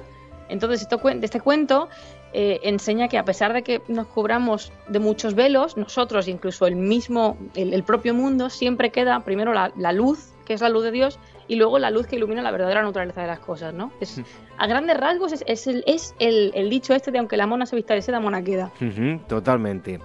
Bueno, Laura, pues vamos a hablar ahora de los colores y, comenzamos con el que parece ser el favorito y, el más importante dentro de la poesía persa, que es el color verde, ¿no? Eh, háblanos sobre su significado. El color verde, bueno, el verde. El verde es el color de la vida en la poesía persa medieval. Eh, por ejemplo, los manantiales y las plantas siempre son verdes y esto es una de las cosas que es, que es chocante porque, por ejemplo, cuando nosotros le decimos a los niños que dibujen el agua, pinten el agua, la pintan azul. Pues en Persia el agua es verde, en el sentido de que es, es aquello que, que, produce vida, que ayuda a generar vida. Eh, cualquier otro elemento que indique vitalidad suele presentarse verde. Además, tiene unas importantísimas connotaciones sagradas porque es el color del paraíso, es el color de la resurrección y es el color del profeta Muhammad. Eh, aquellos que, viven en el paraíso, por ejemplo, mm, eh, visten de verde, las camas en las que duermen tienen sábanas y almohadas verdes, el verde es el color de la ropa de los ángeles y dentro de la tradición espiritual sufí representa los estadios más avanzados del camino espiritual. Si hay algún oyente al que le guste o esté interesado en la, pintura persa eh, medieval, en la miniatura persa medieval, Em, eh, hay una escena que es muy famosa, que es Alejandro, Alejandro Magno, yendo a visitar al sabio de la montaña, que es un ermitaño que vive, eh, solo. este ermitaño mm, suele estar vestido de verde. Y luego aparte hay otra figura que es el hombre verde, que es el hombre vestido de verde, que es, es el sabio, ¿no? Con, con mayúscula, por, por, excelencia, ¿no? Además, en el mundo medicinal y mágico, que, que están estrechamente unidos, se creía que las esmeraldas tenían poderes sanadores y que eran las únicas piedras capaces de cegar a serpientes y a dragones, que parece ser que la Edad Media todavía se tenía que estuvieran por ahí. Y también es el, color del que se supone que está hecha la bóveda celeste, ¿no? En, la, en la cosmología islámica hay una montaña que es el Monte Kaf, que es la montaña sagrada, que en, el, en lo alto de su cima tiene una piedra de color verde hecha de esmeralda que refleja la luz y es la que la proyecta sobre la Tierra, ¿no? Es, es, el color del que nosotros vemos el cielo. Que nosotros otra vez pensaríamos, pero el cielo es azul. No, pero en Persia es verde. no es que sea de color verde, no es que esté teñido, es que el, el color que ellos veían lo nombraban verde. O sea, en general el verde es un, es un color que tiene connotaciones muy positivas, pero eh, podía tener ciertas connotaciones negativas, eh, sobre todo cuando se refiere al óxido, cuando los espejos metálicos se oxidan, que se quedan así como verdosillos, eso no mm, aparece en algunos poemas como, como un rasgo negativo del color verde. Eso en cuanto al verde, pero eh, el significado del siguiente color seguro que va a sorprender a, a muchos de los oyentes que nos están escuchando ahora mismo, porque aunque les pueda parecer extraño, tiene connotaciones muy negativas, es el azul. Eh, Laura, ¿siempre es así de malo o puede significar algo también positivo en circunstancias un tanto especiales? Pues esto alude pues, una vez más a lo que estoy contando de que los colores no son los mismos, ¿no? El azul es normalmente una sombra suavizada de negro y esta es la única connotación positiva que puede tener. Luego hablaremos del negro, pero los jacintos, por ejemplo, eh, son a menudo comparados con los rizos de la persona amada y aunque son azules, eh, esta, es decir, el jacinto es azul, es una referencia original al negro. Pero aparte de este contexto, el azul es un color profundamente negativo. Está relacionado con la tristeza, con la demencia, con el luto y con la ropa mm, de los ascetas, estos, estas personas que deciden eh, abandonar el mundo civilizado para vivir solos. Y mm, de hecho, eh, una de las imágenes más comunes en, la poesía es comparar el cielo azul especialmente cuando está muy oscuro, eh, con una asceta que actúa un poco de manera desleal, ¿no? Como alguien que no es digno de confianza. Y de hecho, en la tradición de las mil y una noches, si alguien sabe ir a las mil y una noches ya sabe lo que voy a decir, en este cuento tan famoso, los ojos azules están relacionados con la maldad y la desconfianza. Es decir, la gran mayoría de hombres y mujeres malos en las mil y una noches tienen los ojos azules, que es algo que nosotros pues como que no podemos comprender, ¿no? Es, eh, en nuestro mundo occidental ser rubio con los ojos azules es ser básicamente la hipóstasis mm, de los ángeles. Pues en Persia no, en Persia si alguien tiene los ojos azules no hay que fiarse mucho porque algo trama. Bueno, pues ahí queda ese consejo y podéis eh, todos verlo, eh, bueno, mejor dicho, leerlo en las mil y una noches. Tenéis un claro ejemplo que nos acaba de decir Laura. Y el último de los colores que vamos a tratar em, es el negro. Eh, hablábamos del azul, el azul oscuro, hablabas tú casi casi negro. Este también parece un color muy popular. ¿Qué nos puedes contar sobre él? El negro es, eh, mm, aparte es mi color favorito en general, pero es el color que más me gusta en la poesía porque es el, más controvertido, ¿no? Eh, por lo general es considerado un color terrestre, es decir, un color mundano que, mm, que, pertenece a la Tierra. Esto quiere decir a la realidad que los humanos percibimos, ¿no? Por ejemplo, eh, el nafs, que es el yo de menor categoría, esto es en, en, la parte espiritual, en el sufismo tenemos, estamos divididos en ciertos yos, eh, el Nafs, eh, el, menor de todos, se representa muchas veces con la figura de un perro negro, ¿no? que, es, que es como lo, más terrestre que puede haber para, los árabes. El negro también es el color de la tierra, del suelo en sí, de, la tierra fértil. Pero claro, mm, una de las, mm, de las características más eh, famosas del negro, o sea, más importantes del negro, es el contrario del blanco. Entonces, el negro es el color de los condenados el día del juicio, de la oscuridad, de la ignorancia, del pecado, de la mala suerte, todos, yo creo que eso es bastante lógico, es el color del luto también, mm, pero lo interesante de este color es que no solo tiene connotaciones negativas. Por ejemplo, eh, estaba vinculado a Saturno, que es el más lejano de los planetas, eh, en la Edad Media. Ojo, que nadie se me vaya a echar la mano a la cabeza mm, diciendo esta mujer que dice, en la Edad Media todavía no se habían visto los demás planetas y Saturno era el que más alejado estaba. Y era un planeta que estaba, estaba eh, fuertemente vinculado con la India y de hecho se pensaba que cualquier persona que viniese de India era, eh, tenía la piel de color negro. No, repito, negro, no moreno de muy moreno, sino negro, negro, negro como el carbón.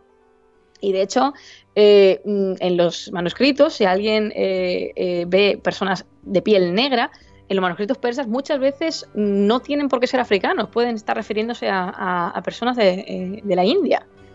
El negro, además, también está relacionado con algunas de las partes más bonitas, más, más hermosas de, del ser amado, ¿no? Por ejemplo, el, pelo rizado y largo, las pestañas, las pupilas de los ojos.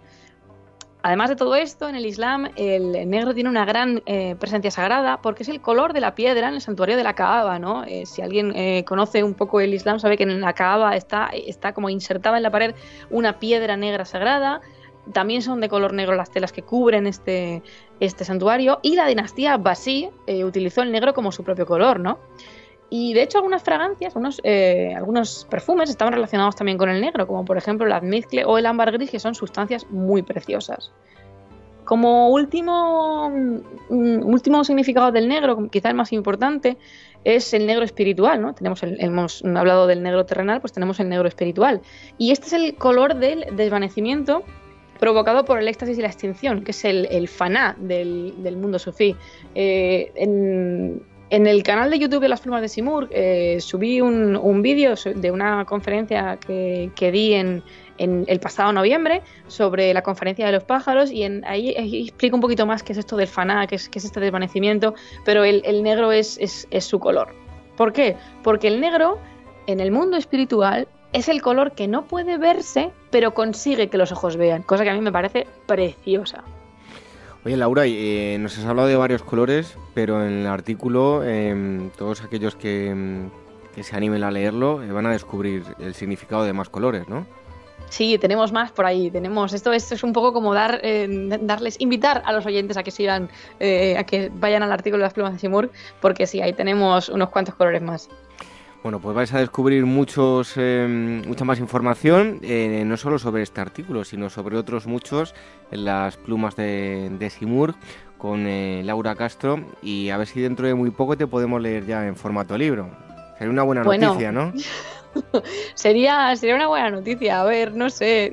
Esperemos, esperemos. Yo os iré informando. Cada cosa que pasa, yo os prometo que os mantengo informados a todos. Venga, a ver si dentro de poco podemos dar eh, esa noticia y que seguro que se van a alegrar todos los, oyentes de Ágora.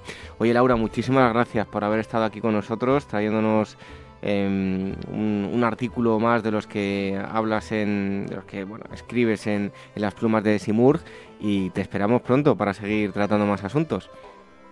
Bueno, yo encantada de participar con vosotros, gracias por seguir contando conmigo y pues eso, enseguida nos, nos vemos, nos escuchamos, seguro que sí. A ver si un día por aquí ya por el estudio, ¿vale? Sí, seguro. Venga, un fuerte abrazo, Laura. Otro para vosotros. Acompáñanos a transitar la senda de nuestros antepasados. Ágora Historia, en Capital Radio, con David Benito. Hijo de carpintero, predicador judío, Mesías resucitado y redentor. Este mes, Despertaferro Arqueología e Historia se aproxima a la figura de Jesús de Nazaret para descubrir la historicidad de un personaje que precisamente trasciende a la propia historia y rastrear las evidencias e incógnitas acerca de su auténtica existencia. A la venta de librerías, kioscos, tiendas especializadas y despertaferro-ediciones.com.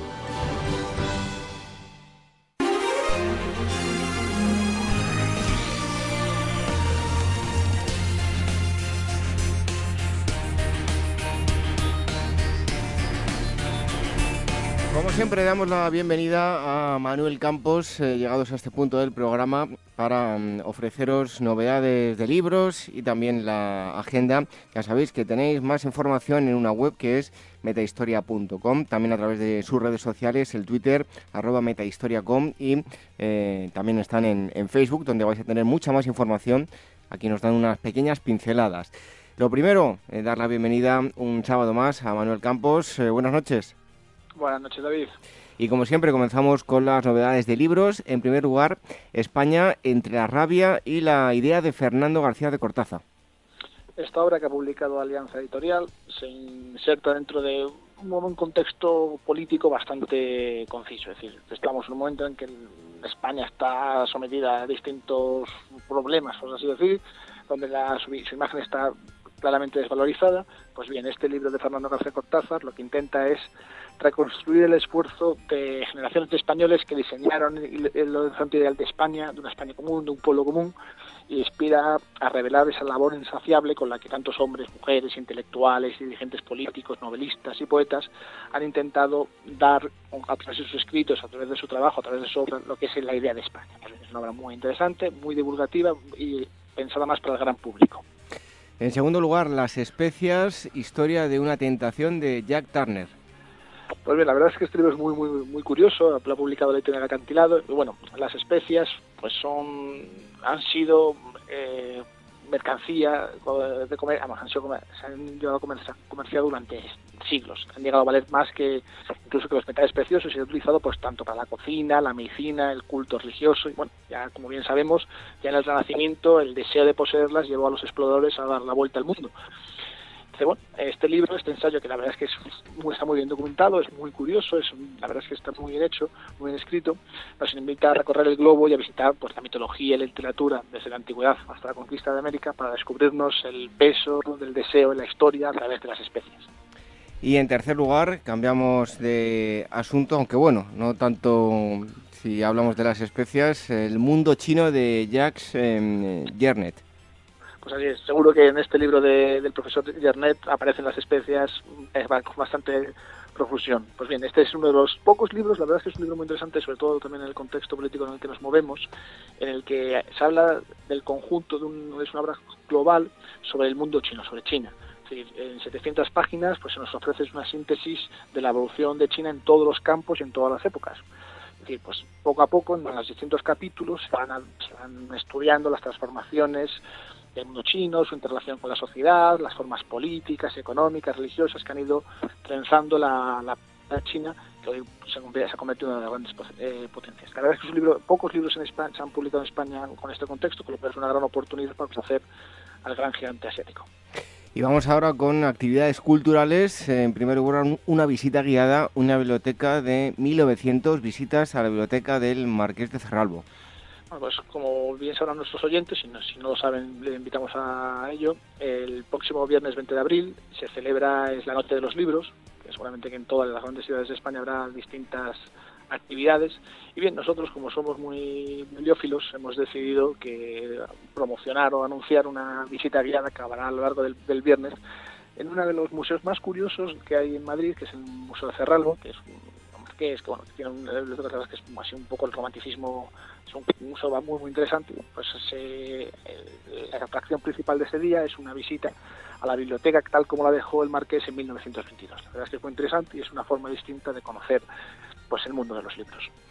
En una conferencia en este caso la globalización en femenino mujeres en el nuevo mundo Pues el próximo martes, el próximo, perdón, el próximo lunes 16 a las 7 y media en el Palacio del Correo aquí en Madrid, en Cibeles, se organiza esta conferencia a cargo de José María González Ochoa, dentro del ciclo en la primera globalización, América y los océanos, aventureros y exploradores de 1492 a 1700, que se centra sobre todo en el papel de la mujer en el, en el Nuevo Mundo. Es una conferencia muy interesante que, explora uno de los fenómenos olvidados sobre todo, porque la mayoría de los libros de historia, la mujer va a aparecer siempre en un, lugar secundario, sobre todo cuando se habla del Nuevo Mundo y eh, también eh, eh, otra actividad cultural llamada Mediterráneo, una arcada inventada de Signa Capicasso. Pues esta es una exposición en concreto que se organiza en el Museo Carmentinse de Málaga. Que, siempre estamos hablando de Madrid y Barcelona de actividades, pero vamos a intentar también llegar a nuestros oyentes de Málaga. y es una exposición que tiene lugar del 22 de marzo, así que lleva poco tiempo, hasta el 19 de septiembre de, este año. Bueno, pues recoge distintas obras de pintores de Signac, Matisse, Picasso, Suñer, Torres García, Sorolla, que, que han dibujado y pintado sobre el Mediterráneo, que es una especie de unión entre la tradición y la modernidad artística en la primera mitad del siglo XX. Pues bien, impresionistas, simbolistas, todos han inspirado el Mediterráneo para conseguir eh, llevar a cabo pues, eh, esa, esa fusión entre lo antiguo y lo nuevo que representan estas corrientes artísticas. La verdad es que es muy interesante y tienen hasta el 19 de septiembre, además si aprovechan cuando van en verano, eh, pues también pueden hacerse una visita, una escapada para el Museo Carmentis en Málaga que encontrarán grandes obras. Como decíamos, unas pinceladas de lo que vais a encontrar en eh, la web metahistoria.com, todo eh, un gran número de actividades culturales, también propuestas para lecturas, también a través de sus redes sociales, Facebook y el Twitter que es arroba metahistoria.com. Como siempre nos acerca eh, Manuel Campos, muchas gracias y hasta el próximo día. Un fuerte abrazo. Un fuerte abrazo, David. Hasta el próximo sábado.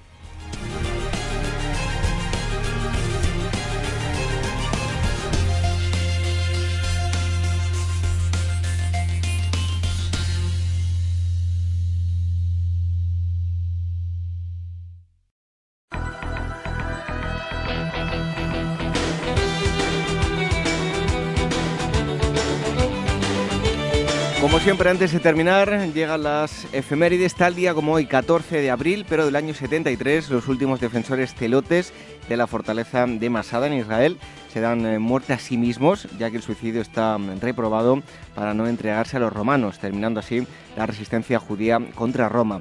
Y en 1759 fallece en Londres el prolífico compositor inglés de origen alemán George Frederick Händel, figura destacada de la música del barroco tardío.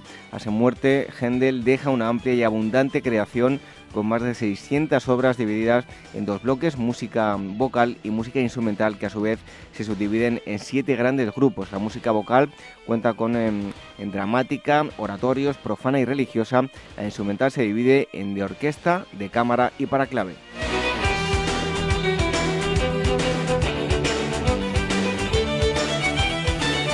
15 de abril del año 1493, un mes después de haber vuelto a España, Cristóbal Colón y una parte de su tripulación llegan a Barcelona, donde se encuentra la corte de los Reyes Católicos, siendo recibidos con grandes muestras de alegría y admiración por su descubrimiento y el relato que de ello hacen. Y en 1920 se funda el Partido Comunista de España al escindirse del PSOE algunos integrantes de la Federación de Juventudes Socialistas.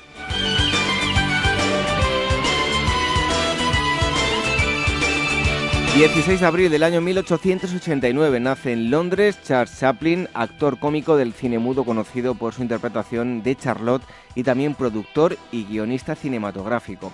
Y en 1948, también un 16 de abril, con el fin de restablecer la economía de Europa después de la Segunda Guerra Mundial, 16 países europeos fundan la Organización Europea de Cooperación Económica, que más tarde pasará a llamarse Organización para la Cooperación Económica y el Desarrollo, con sede en París.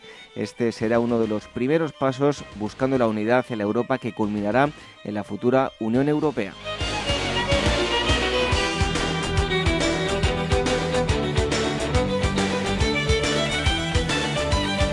17 de abril del año 1523, en territorio de la actual ciudad de eh, Diriamba, Nicaragua, el jefe indígena Diriagen se presenta al frente de un grupo de 4.000 guerreros dirianes y nagrandanos con los que ataca a los españoles, que deben retirarse hacia el sur, a los dominios del cacique Nicarao. Esta acción bélica se considera la primera manifestación de rebeldía contra la conquista española. Y también un 17 de abril, pero de 1975, en, Camboya, los eh, gemerges rojos, gemeres en rojos, toman el poder al capturar la capital eh, Phnom Penh y derrocar al general eh, Lon Nol que rige dictatorialmente el país desde 1970. Concluye de este modo la guerra civil, pero comienza una era totalitaria de horrores conocida como el genocidio camboyano, en el que serán exterminadas entre 2000 y 3, eh, perdón, entre 2 y 3 millones de personas.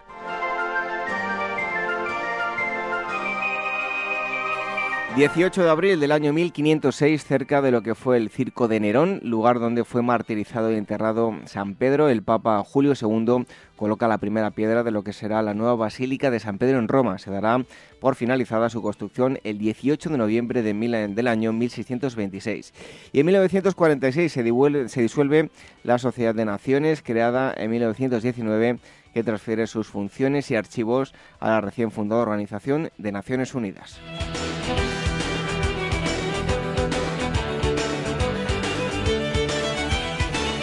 ...19 de abril de 1689 fallece en Roma Cristina de Suecia, reina desde 1632 hasta su abdicación el 16 de junio del año 1654. Y en 1775, a consecuencia del trato injusto que Gran Bretaña inflige, inflige a los colonos, salta la chispa con que se inicia la Revolución Americana, con la batalla de Lexington y Concord, en la que 13 colonias británicas de América del Norte lucharán por conquistar su independencia del Reino de Gran Bretaña.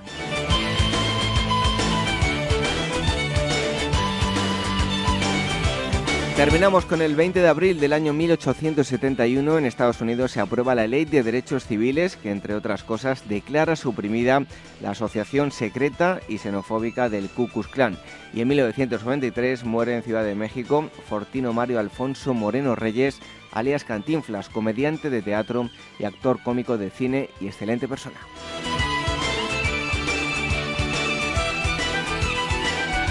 Efemérides históricas, hechos relevantes de nuestra historia desde el 14 de abril hasta el 20 de abril. En un momento, la despedida.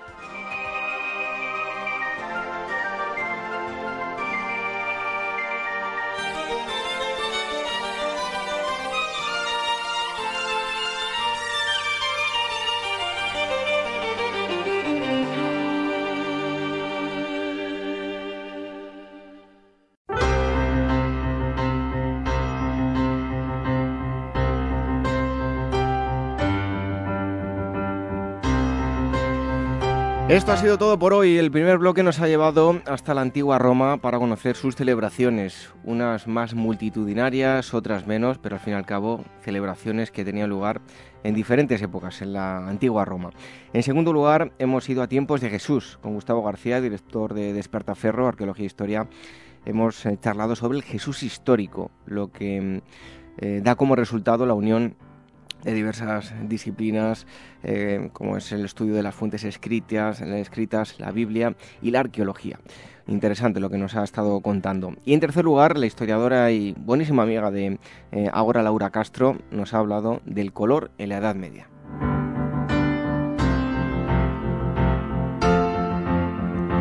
Todos los días lo decimos, tanto la presentación como la despedida, que les agradecemos muchísimo las valoraciones y los comentarios que nos dejan a través de las plataformas de eh, podcast, Evox, eh, iTunes. Muchísimas gracias por eh, también Spreaker, por dejarnos los comentarios y les animamos a que sigan haciéndolo, que nos den me gusta y si nos dejan valoraciones de 5 estrellas en iTunes, pues también nos pone muy contentos porque hace que tengamos muchísima más visibilidad y lleguemos a, más gente.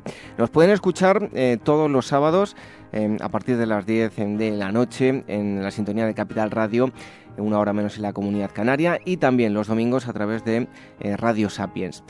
Eh, los podcasts, como ya hemos dicho, y eh, durante la semana nos pueden eh, seguir a través de las redes sociales, el Twitter que es arroba agorahistoria, facebook.com barra agorahistoria programa y telegram.me barra agorahistoria radio. El email, por si nos quieren contar algo, tenemos dos direcciones, es agora arroba capitalradio.es y contacto arroba agorahistoria.com. Hoy nos despedimos con una frase de un político sueco llamado Axel eh, Oxenstierna. Dice así, no debe permitirse al hombre sentirse presa del tedio, porque este es un efecto de la pereza. Buenas noches, hasta el próximo sábado, sean felices.